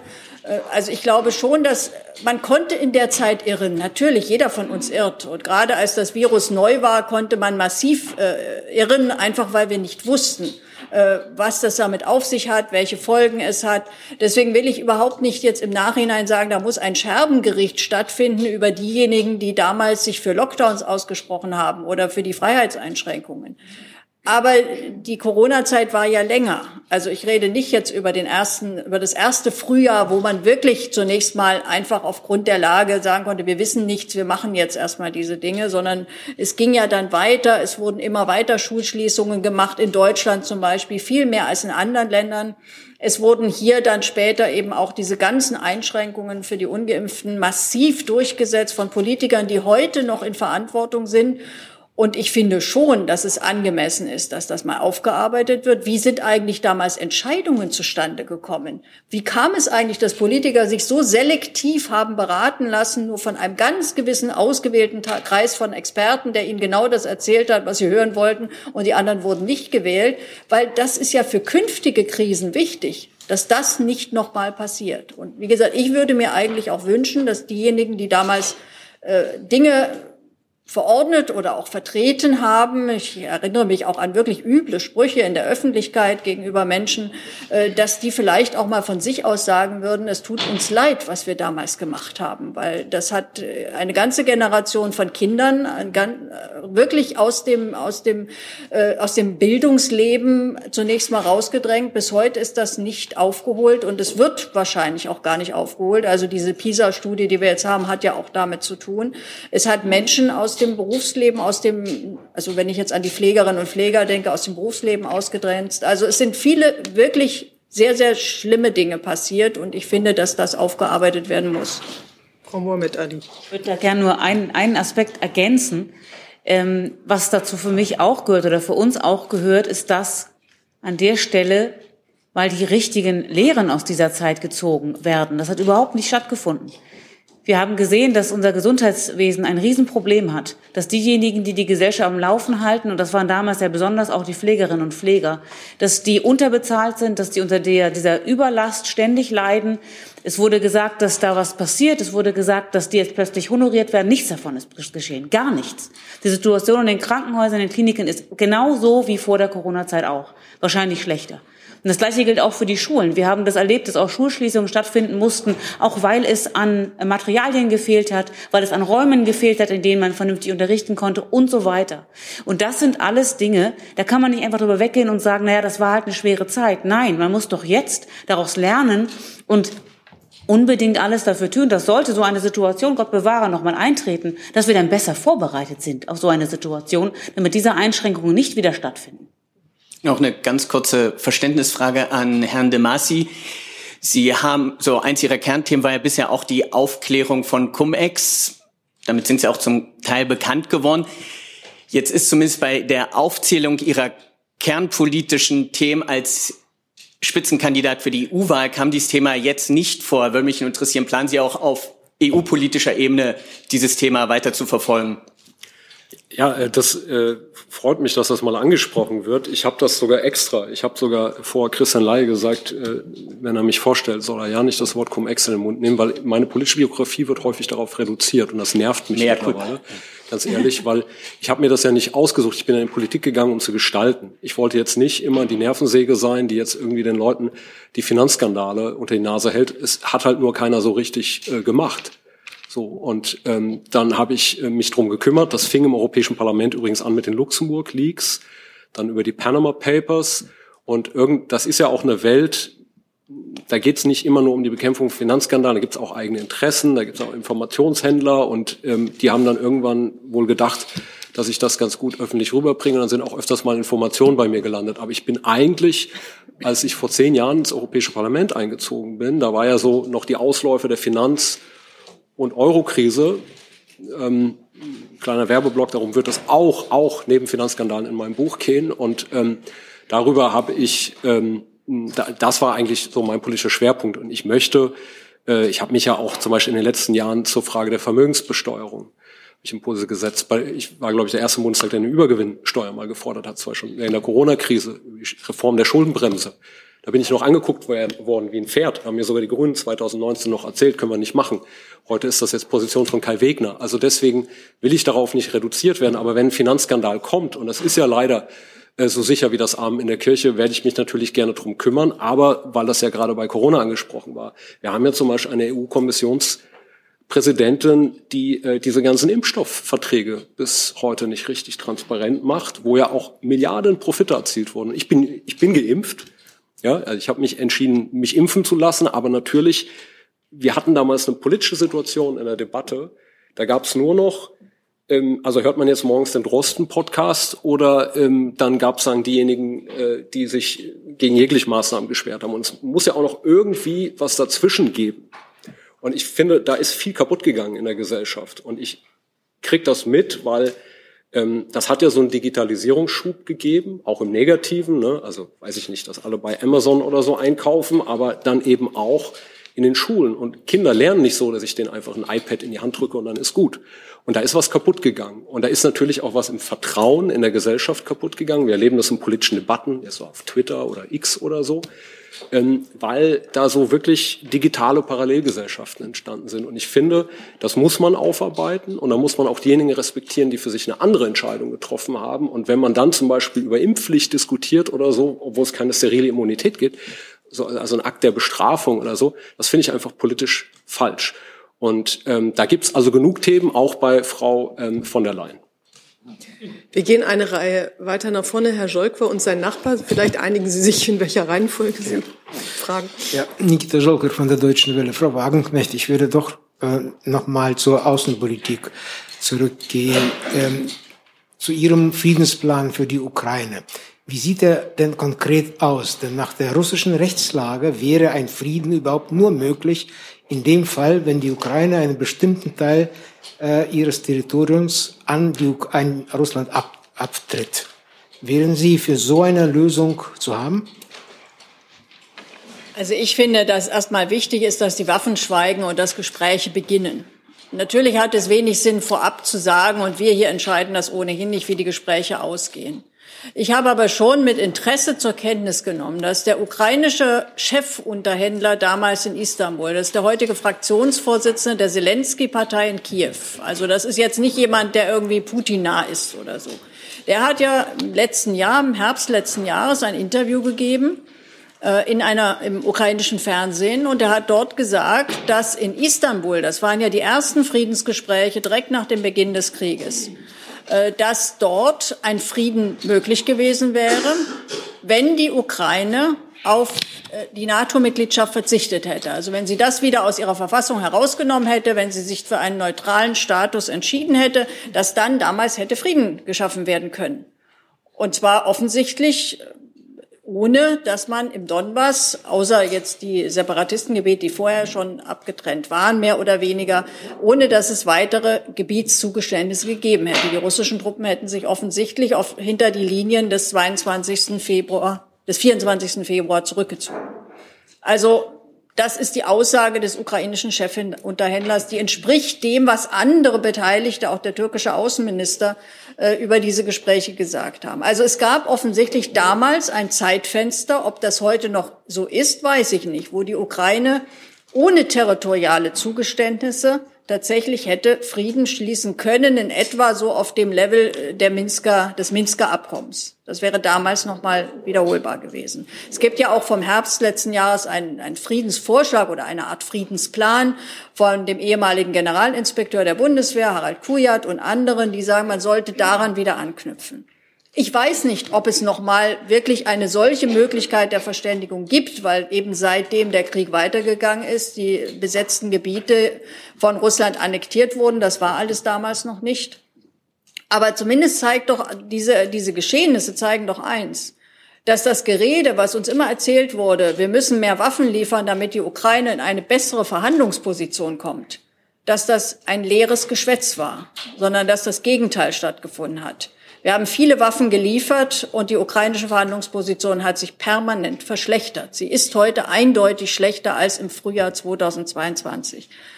Insoweit weiß ich, wie gesagt, nicht. Ich bin auch nicht diejenige, die das entscheidet, wie solche Gespräche ausgehen. Ich halte es trotzdem für elementar, weil auch viele Kenntnis, Kenntnis, kenntnisreiche Leute und Experten sagen, dass es jetzt eigentlich wirklich nur noch darum geht, verliert die Ukraine den Krieg oder schafft man es möglichst schnell Gespräche einzuleiten. Deswegen bin ich dafür, schnell einen Waffenstillstand mit Gesprächen einzuleiten nicht weiterhin dort jeden Tag hunderte junger Männer auf dem Schlachtfeld zu opfern für einen Krieg, den die Ukraine, und da sind sich ja nun inzwischen auch die Generäle der Ukraine selbst einig, den die Ukraine nicht gewinnen kann.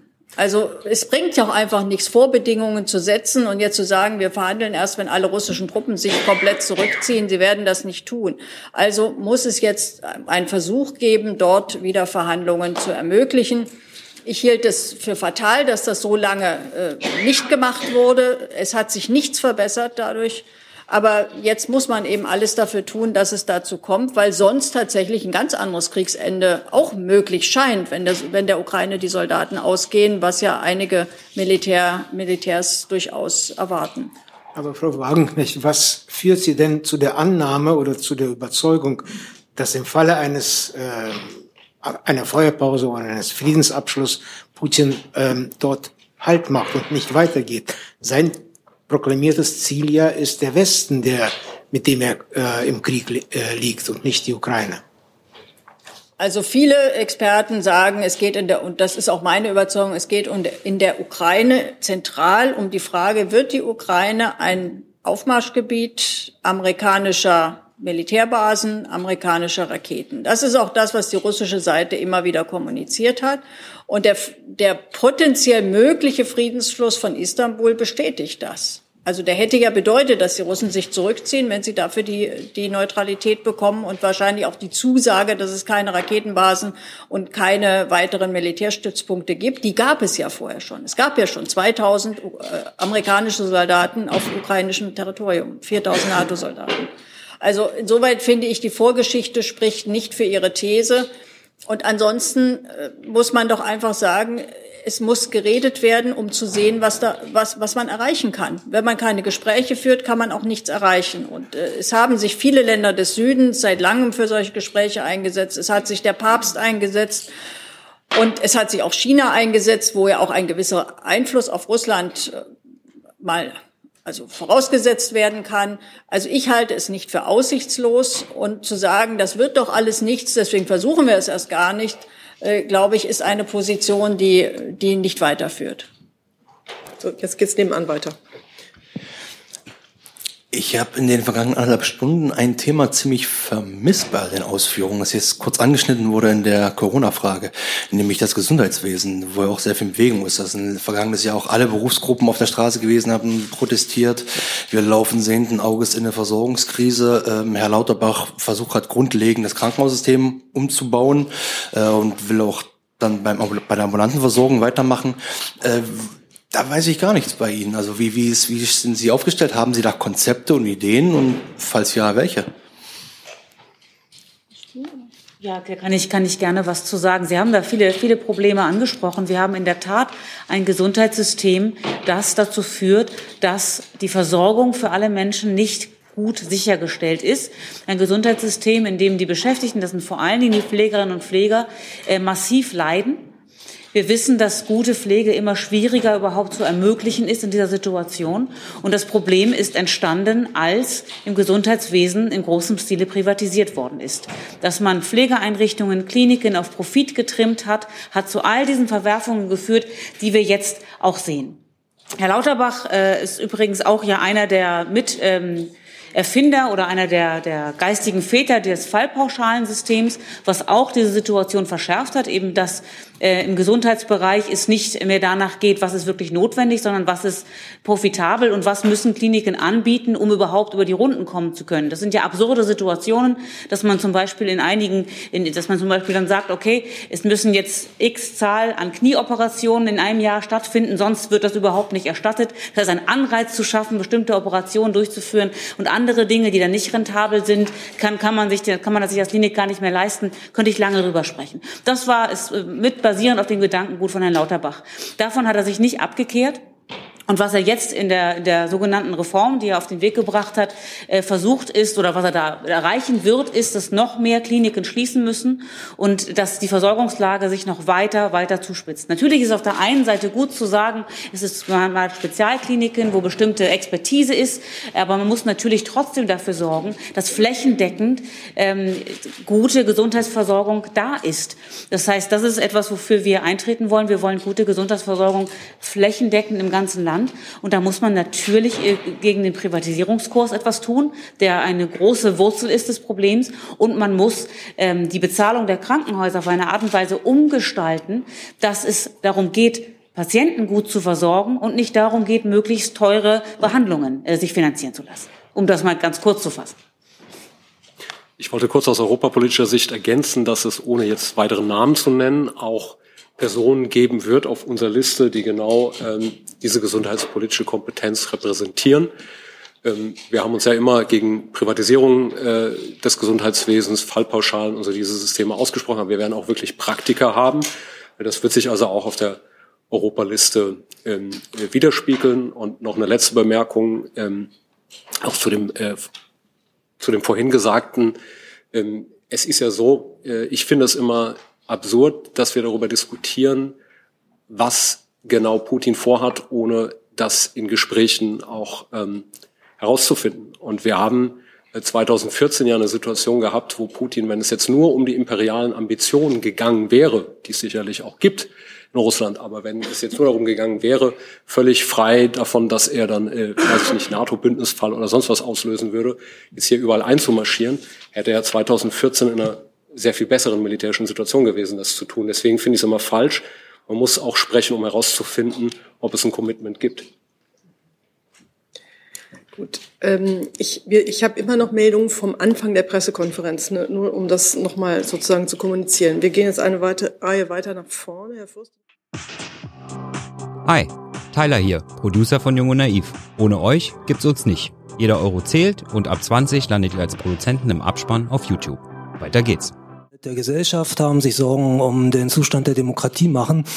Äh, vor diesem Hintergrund meine Frage, da Sie ja verständlicherweise, nicht nur Sie, gerade auch Herr de Masi, sehr viel Kritik an der amtierenden Regierung haben, äh, äh, und da aber eine Sprache auch benutzen, äh, die selbstspaltend wirken kann. Sie äh, sagen, die Bundesregierung sei arrogant und spalte damit die Gesellschaft. Mir fallen da offen gesagt ganz andere politische Kräfte ein. Warum befleißigen Sie sich einer solchen Rhetorik, wenn Sie doch die Sorge haben, dass gerade das auch dazu führt, was Sie kritisieren?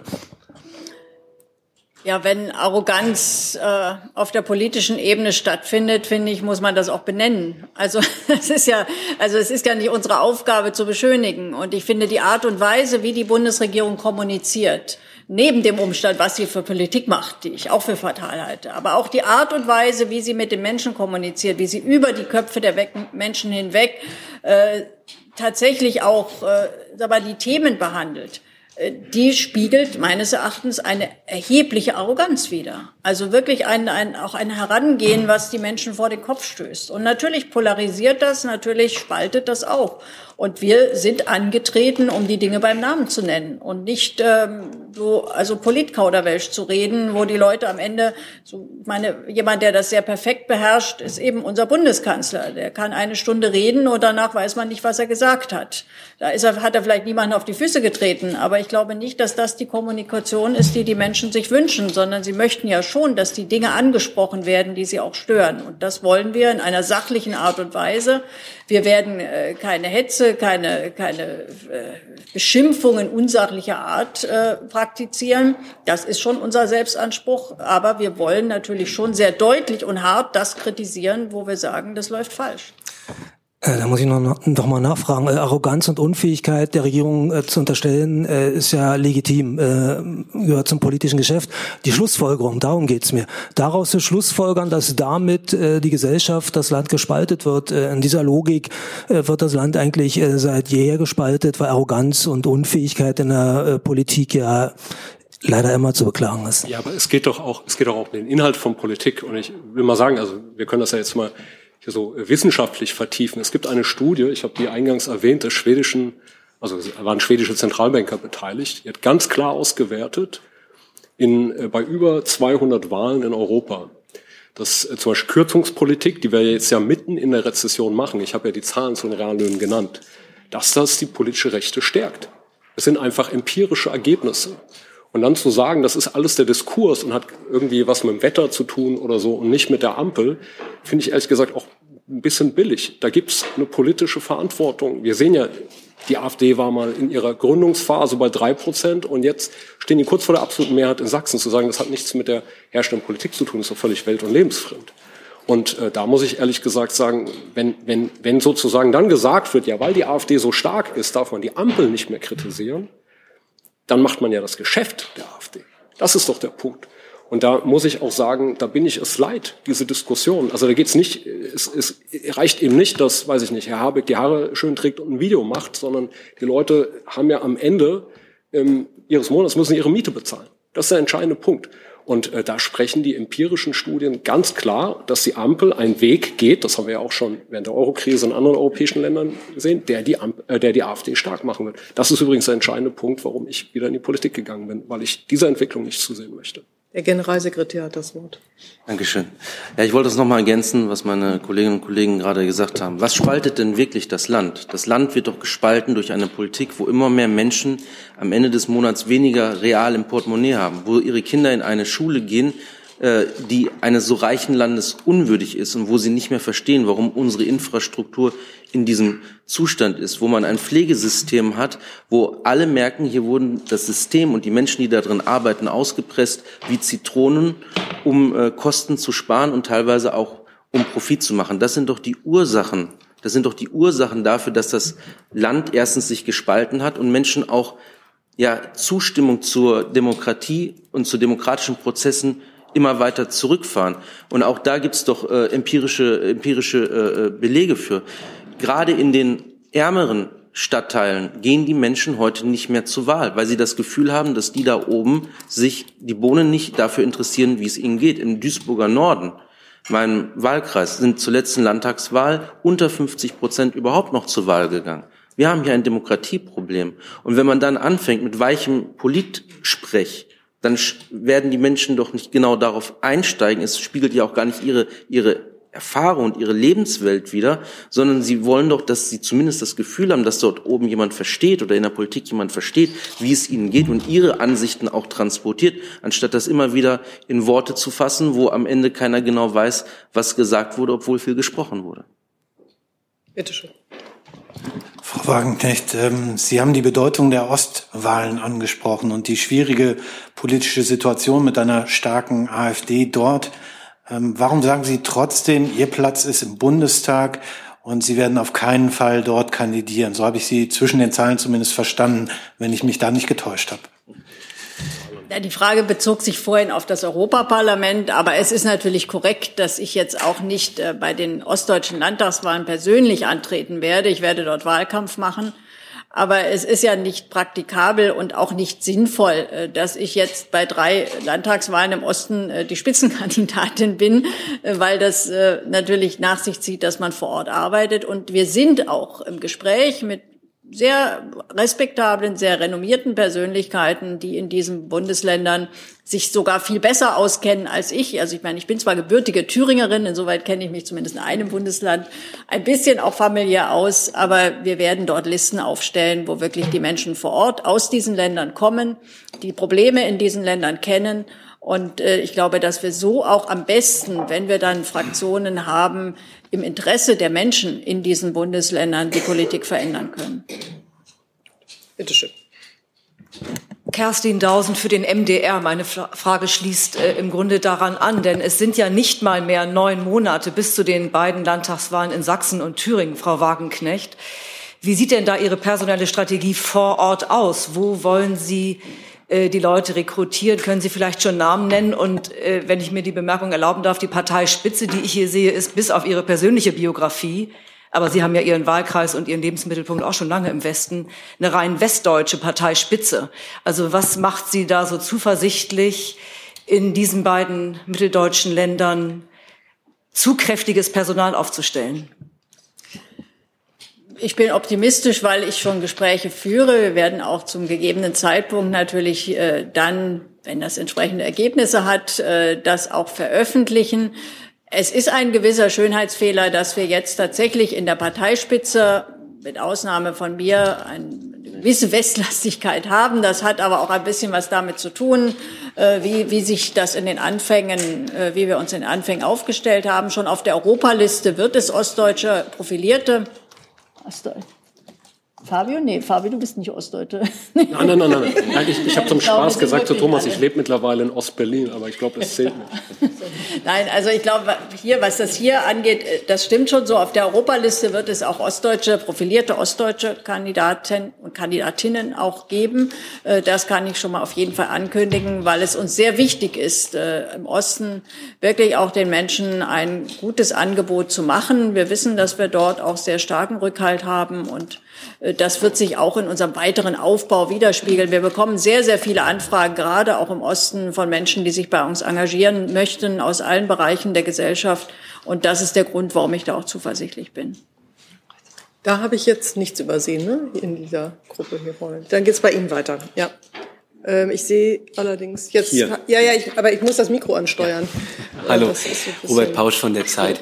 Ähm, noch eine Frage an Herrn de Masi und Herrn Geisel. Äh, Herr Geisel, Sie sagten gerade, das individuelle Recht auf Asyl sei kein geeignetes Instrument, um die äh, nicht reguläre Migration zu begrenzen. Herr de Masi, Sie sagten, das individuelle Recht auf Asyl würde ohne Frage gelten. Könnten Sie das einmal bitte intern für uns klären, wie da die Position aussieht? Also wir haben das intern geklärt. Ähm, es gibt dieses Schreiben an die SPD von Herrn Geisel. Und da stehen ja zwei Sachen drin, nämlich, dass Zuwanderung sich nach den humanitären Grundsätzen orientieren muss. Dazu zählt ja auch das Asylrecht und eben auch nach den Erfordernissen regulierte ähm, Migrationsmöglichkeiten äh, für jene zu schaffen, die eben nicht über das Asyl kommen können. Und das sind insofern zwei Aspekte, die da benannt sind. Also man muss den Satz auch zu Ende lesen. Das ist von daher kein Widerspruch. Klar ist, dass wir gesagt haben, wir wollen insgesamt die Zuwanderung reduzieren, ja, also für diejenigen, die keinen Anspruch auf Asyl haben. Aber der Anspruch auf Asyl selbst, der stand nie in Frage. Das heißt im Rahmen der Genfer Flüchtlingskonvention. Ja, selbstverständlich. Sie müssen unterscheiden zwischen einem individuellen Grundrecht. Die Genfer Flüchtlingskonvention verpflichtet die Staaten nur, niemanden zurückzuweisen, der herkommen kann. Das Problem bei der gegenwärtigen Ausgestaltung als individuelles Grundrecht ist eben, dass jeder kommen kann und sich zunächst einmal auf dieses Recht berufen kann, obwohl als politisch Verfolgte nur die genießen ja diesen Schutzstatus, werden in der Tat nur ein Prozent anerkannt. Wenn die einmal hier sind, dann dürfen sie dann nicht zurückgewiesen werden wegen der Genfer Flüchtlingskonvention. Im Prinzip ist damit und war es ja auch viele Jahre lang das individuelle Grundrecht auf Asyl, war ein Vehikel einer praktisch nicht kontrollierbaren Zuwanderung. Und das Problem ist ja auch, wurde ja von Fabio auch erwähnt, wenn der Bundeskanzler jetzt sagt, wir werden in großem Stil äh, zurückweisen oder abschieben. Wenn die Menschen mal hier sind und die, die Verfahren dauern ja sieben bis achtzehn Monate, dann ist es sehr, sehr schwierig, Menschen zurückzuweisen. Und am einfachsten, am einfachsten ist es meistens bei denjenigen, die sie eigentlich ungern zurückweisen, weil die mittlerweile sich hier etabliert haben, die vielleicht auch gebraucht werden. Deswegen sage ich, wir brauchen ein intelligenteres Instrument, um einmal natürlich dem humanitären Gedanken des Grundgesetzes Rechnung zu tragen und die äh, aufzunehmen, die wirklich schutzbedürftig sind. Aber ich glaube, das gegenwärtige Verfahren, so wie es im Moment läuft, ist dafür nicht geeignet. Und wie gesagt, es bringt auch die Kommunen an die Grenzen ihrer Leistungsfähigkeit. Das dürfen wir ja auch nicht ganz aus dem Blick verlieren. Also wir wollen ja, wir wollen die Menschen ja aufnehmen bei uns. Wir wollen sie integrieren. Wir wollen ihnen Schulen, Kindergärten geben, Wohnungen geben. Wir wollen sie äh, zum Teil der Gesellschaft machen. Und das geht, so wie es im Moment läuft, mit Sicherheit nicht. Und deswegen braucht man da in der Tat vernünftigere Lösungen. So, jetzt geht's da oben weiter. Ich danke für Ihre Geduld. Ja, vielen Dank, Fernando Daniello, Freiberufler aus Italien. Kurze Frage. Sie haben Italien angesprochen. Äh, De Masi, unterstützen Sie die italienische Regierung in der Entscheidung, den ESM nicht zu ratifizieren? Und noch eine Frage. Ähm, Sie haben über die Kollokation in der Europäische Parlament gesprochen. Ähm, die Europäische Linke ist nicht nur eine Fraktion, sondern auch eine Partei. Wollen Sie Mitglied dieser Partei werden? Danke. Also es gibt nach meiner, ich bin jetzt nicht der Sprecher der Partei, aber es gibt nach meiner Kenntnis überhaupt keine Bestrebung, dass wir Mitglied der Europäischen Linken werden. Wir sind eine völlig neue politische Kraft. Wir haben ja bewusst auch gesagt, ähm, wir sind sozusagen nicht eine Linke 2.0. Deswegen ist auch wichtig, dass nicht nur ich hier kandidiere, sondern auch äh, Thomas Geißel und andere und auch ähm, Menschen wie Sherwin hier sind. Und das will ich auch dazu sagen. Wir werden auch Leute haben, die sich zum Beispiel ähm, als Leute verstehen, die vielleicht früher selbst die CDU gewählt haben, aber denen Sozialpartnerschaft wichtig ist. Ich komme vielleicht aus einer politischen Tradition, in der man kämpferische Gewerkschaften wollte. Und wenn wir aber eine breite Volkspartei sein wollen, müssen wir eben auch verschiedene politische Traditionen in uns aufheben. Und ähm, zur Frage von Italien ESM-Vertrag, also wir haben natürlich den ESM immer politisch auch früher in unserer äh, Vergangenheit äh, kritisiert, auch aufgrund der Auflagen, die damit einhergehen. Ähm, aber äh, ich sage mal, unsere Motive sind andere ähm, als die der italienischen Regierung. Ja, Entschuldigung, aber äh, wirklich kurze Nachfrage. Wenn äh, die Motive anderen sind, meine Frage ist, unterstützen Sie aber diese Entscheidung? Also kann diese Entscheidung, den ESM nicht zu ratifizieren, einen Grund sein, Europa zu reformieren, wie die italienische Regierung immer mehr wiederholt? Also wir stehen vor einer Reform äh, der Europäischen Union, haben ja auch viel Kritik an den Verträgen, die zum Beispiel äh, Verbot des Beihilferechts, äh, von, von, von, von staatlichen Beihilfen zum Beispiel eine aktive Industriepolitik verhindern. Ich finde zum Beispiel bei der ganzen Frage, wir haben jetzt hier die Debatte in Deutschland um die Schuldenbremse. Ich habe darauf hingewiesen, in Italien haben wir auch das Problem, dass seit Jahren nicht hinreichend investiert wird. Und da wünschen wir uns Reformen. Und das ist völlig legitim, dass eine italienische Regierung, die mir jetzt politisch ähm, äh, alles andere als nahesteht, sondern sehr fern liegt, ähm, dass die ihre Interessen vertritt, ist völlig legitim. Aber ich äh, kommentiere jetzt nicht hier in Deutschland gegenwärtig die Entscheidung der italienischen Regierung. Die muss die selber treffen. Ähm, ich bin aber mit Sicherheit kein Anhänger von Frau Meloni. Jetzt habe ich noch eine letzte Frage, die geht um die Kollegin. Äh, Karin Christmann vom Tagesspiegel, eine Frage an Frau Wagenknecht. Das Thema äh, Gaza und Israel wurde bisher auch nur am Rande erwähnt. Könnten Sie einmal die Position des BSW dazu ausbuchstabieren? Also zur jetzigen Lage und zur Frage, wie es weitergehen kann. Also wir wünschen uns oder beziehungsweise wir vertreten eine Zwei-Staaten-Lösung als einzig realistischen Weg, den Konflikt zu befrieden. Wir sehen mit großer Sorge, also wir waren entsetzt über die Massaker der Hamas, aber wir sehen auch mit großer Sorge die wirklich brutalen Bombardements, die dort in den letzten Wochen stattgefunden haben. Es sind tausende Zivilisten dabei ums Leben gekommen. Es sind Frauen, Kinder äh, umgebracht worden. Das ist eine Art der Kriegsführung, die in keiner Weise vom Selbstverteidigung Selbstverteidigungsrecht, das Israel natürlich hat, gedeckt ist. Deswegen haben wir da, also sehen wir oder stehen wir an der Seite der vielen Menschen in Israel, die die Netanyahu-Regierung genauso hart kritisieren und die auch äh, sich große Sorgen machen, dass auf diesem Wege der Konflikt nicht zu befrieden ist, zumal jetzt ja auch die Gefahr besteht, dass der Konflikt sich ausweitet auch wegen Aktionen, die man dort im Libanon oder auch gegenüber bestimmten iranischen Generälen äh, durchgeführt hat. Also wir wünschen uns, äh, so wie wir das bei anderen Kriegen auch tun, wir wollen, dass dort endlich die Waffen schweigen, dass geredet wird und dass es tatsächlich eine Perspektive gibt, auch für die Palästinenser in einem eigenen Staat zu leben, weil die Situation jetzt äh, ist ja äh, gerade für die Menschen im Gazastreifen, aber auch insgesamt für die Palästinenser auch da in den Siedlungsgebieten eine absolut unerträgliche Situation. Und äh, da geht es nicht darum, dass wir die Hamas verurteilen, sondern es geht um die ganz selbstverständlichen Rechte, die diese Menschen, die, die Palästinenser haben und haben sollten und haben müssen. Und äh, da gibt es ja von vielen Ländern dieser Welt, auch von der UN, sehr, sehr klare äh, Ermahnungen, auch äh, anders dort vorzugehen. Und das ist auch unsere Position. Mit einem Blick auf die Uhr danke ich allen für ihre Geduld und für ihre Zeit und für die vielen Fragen und die vielen Antworten, die wir bekommen haben. Vielen Dank und schließe die Pressekonferenz.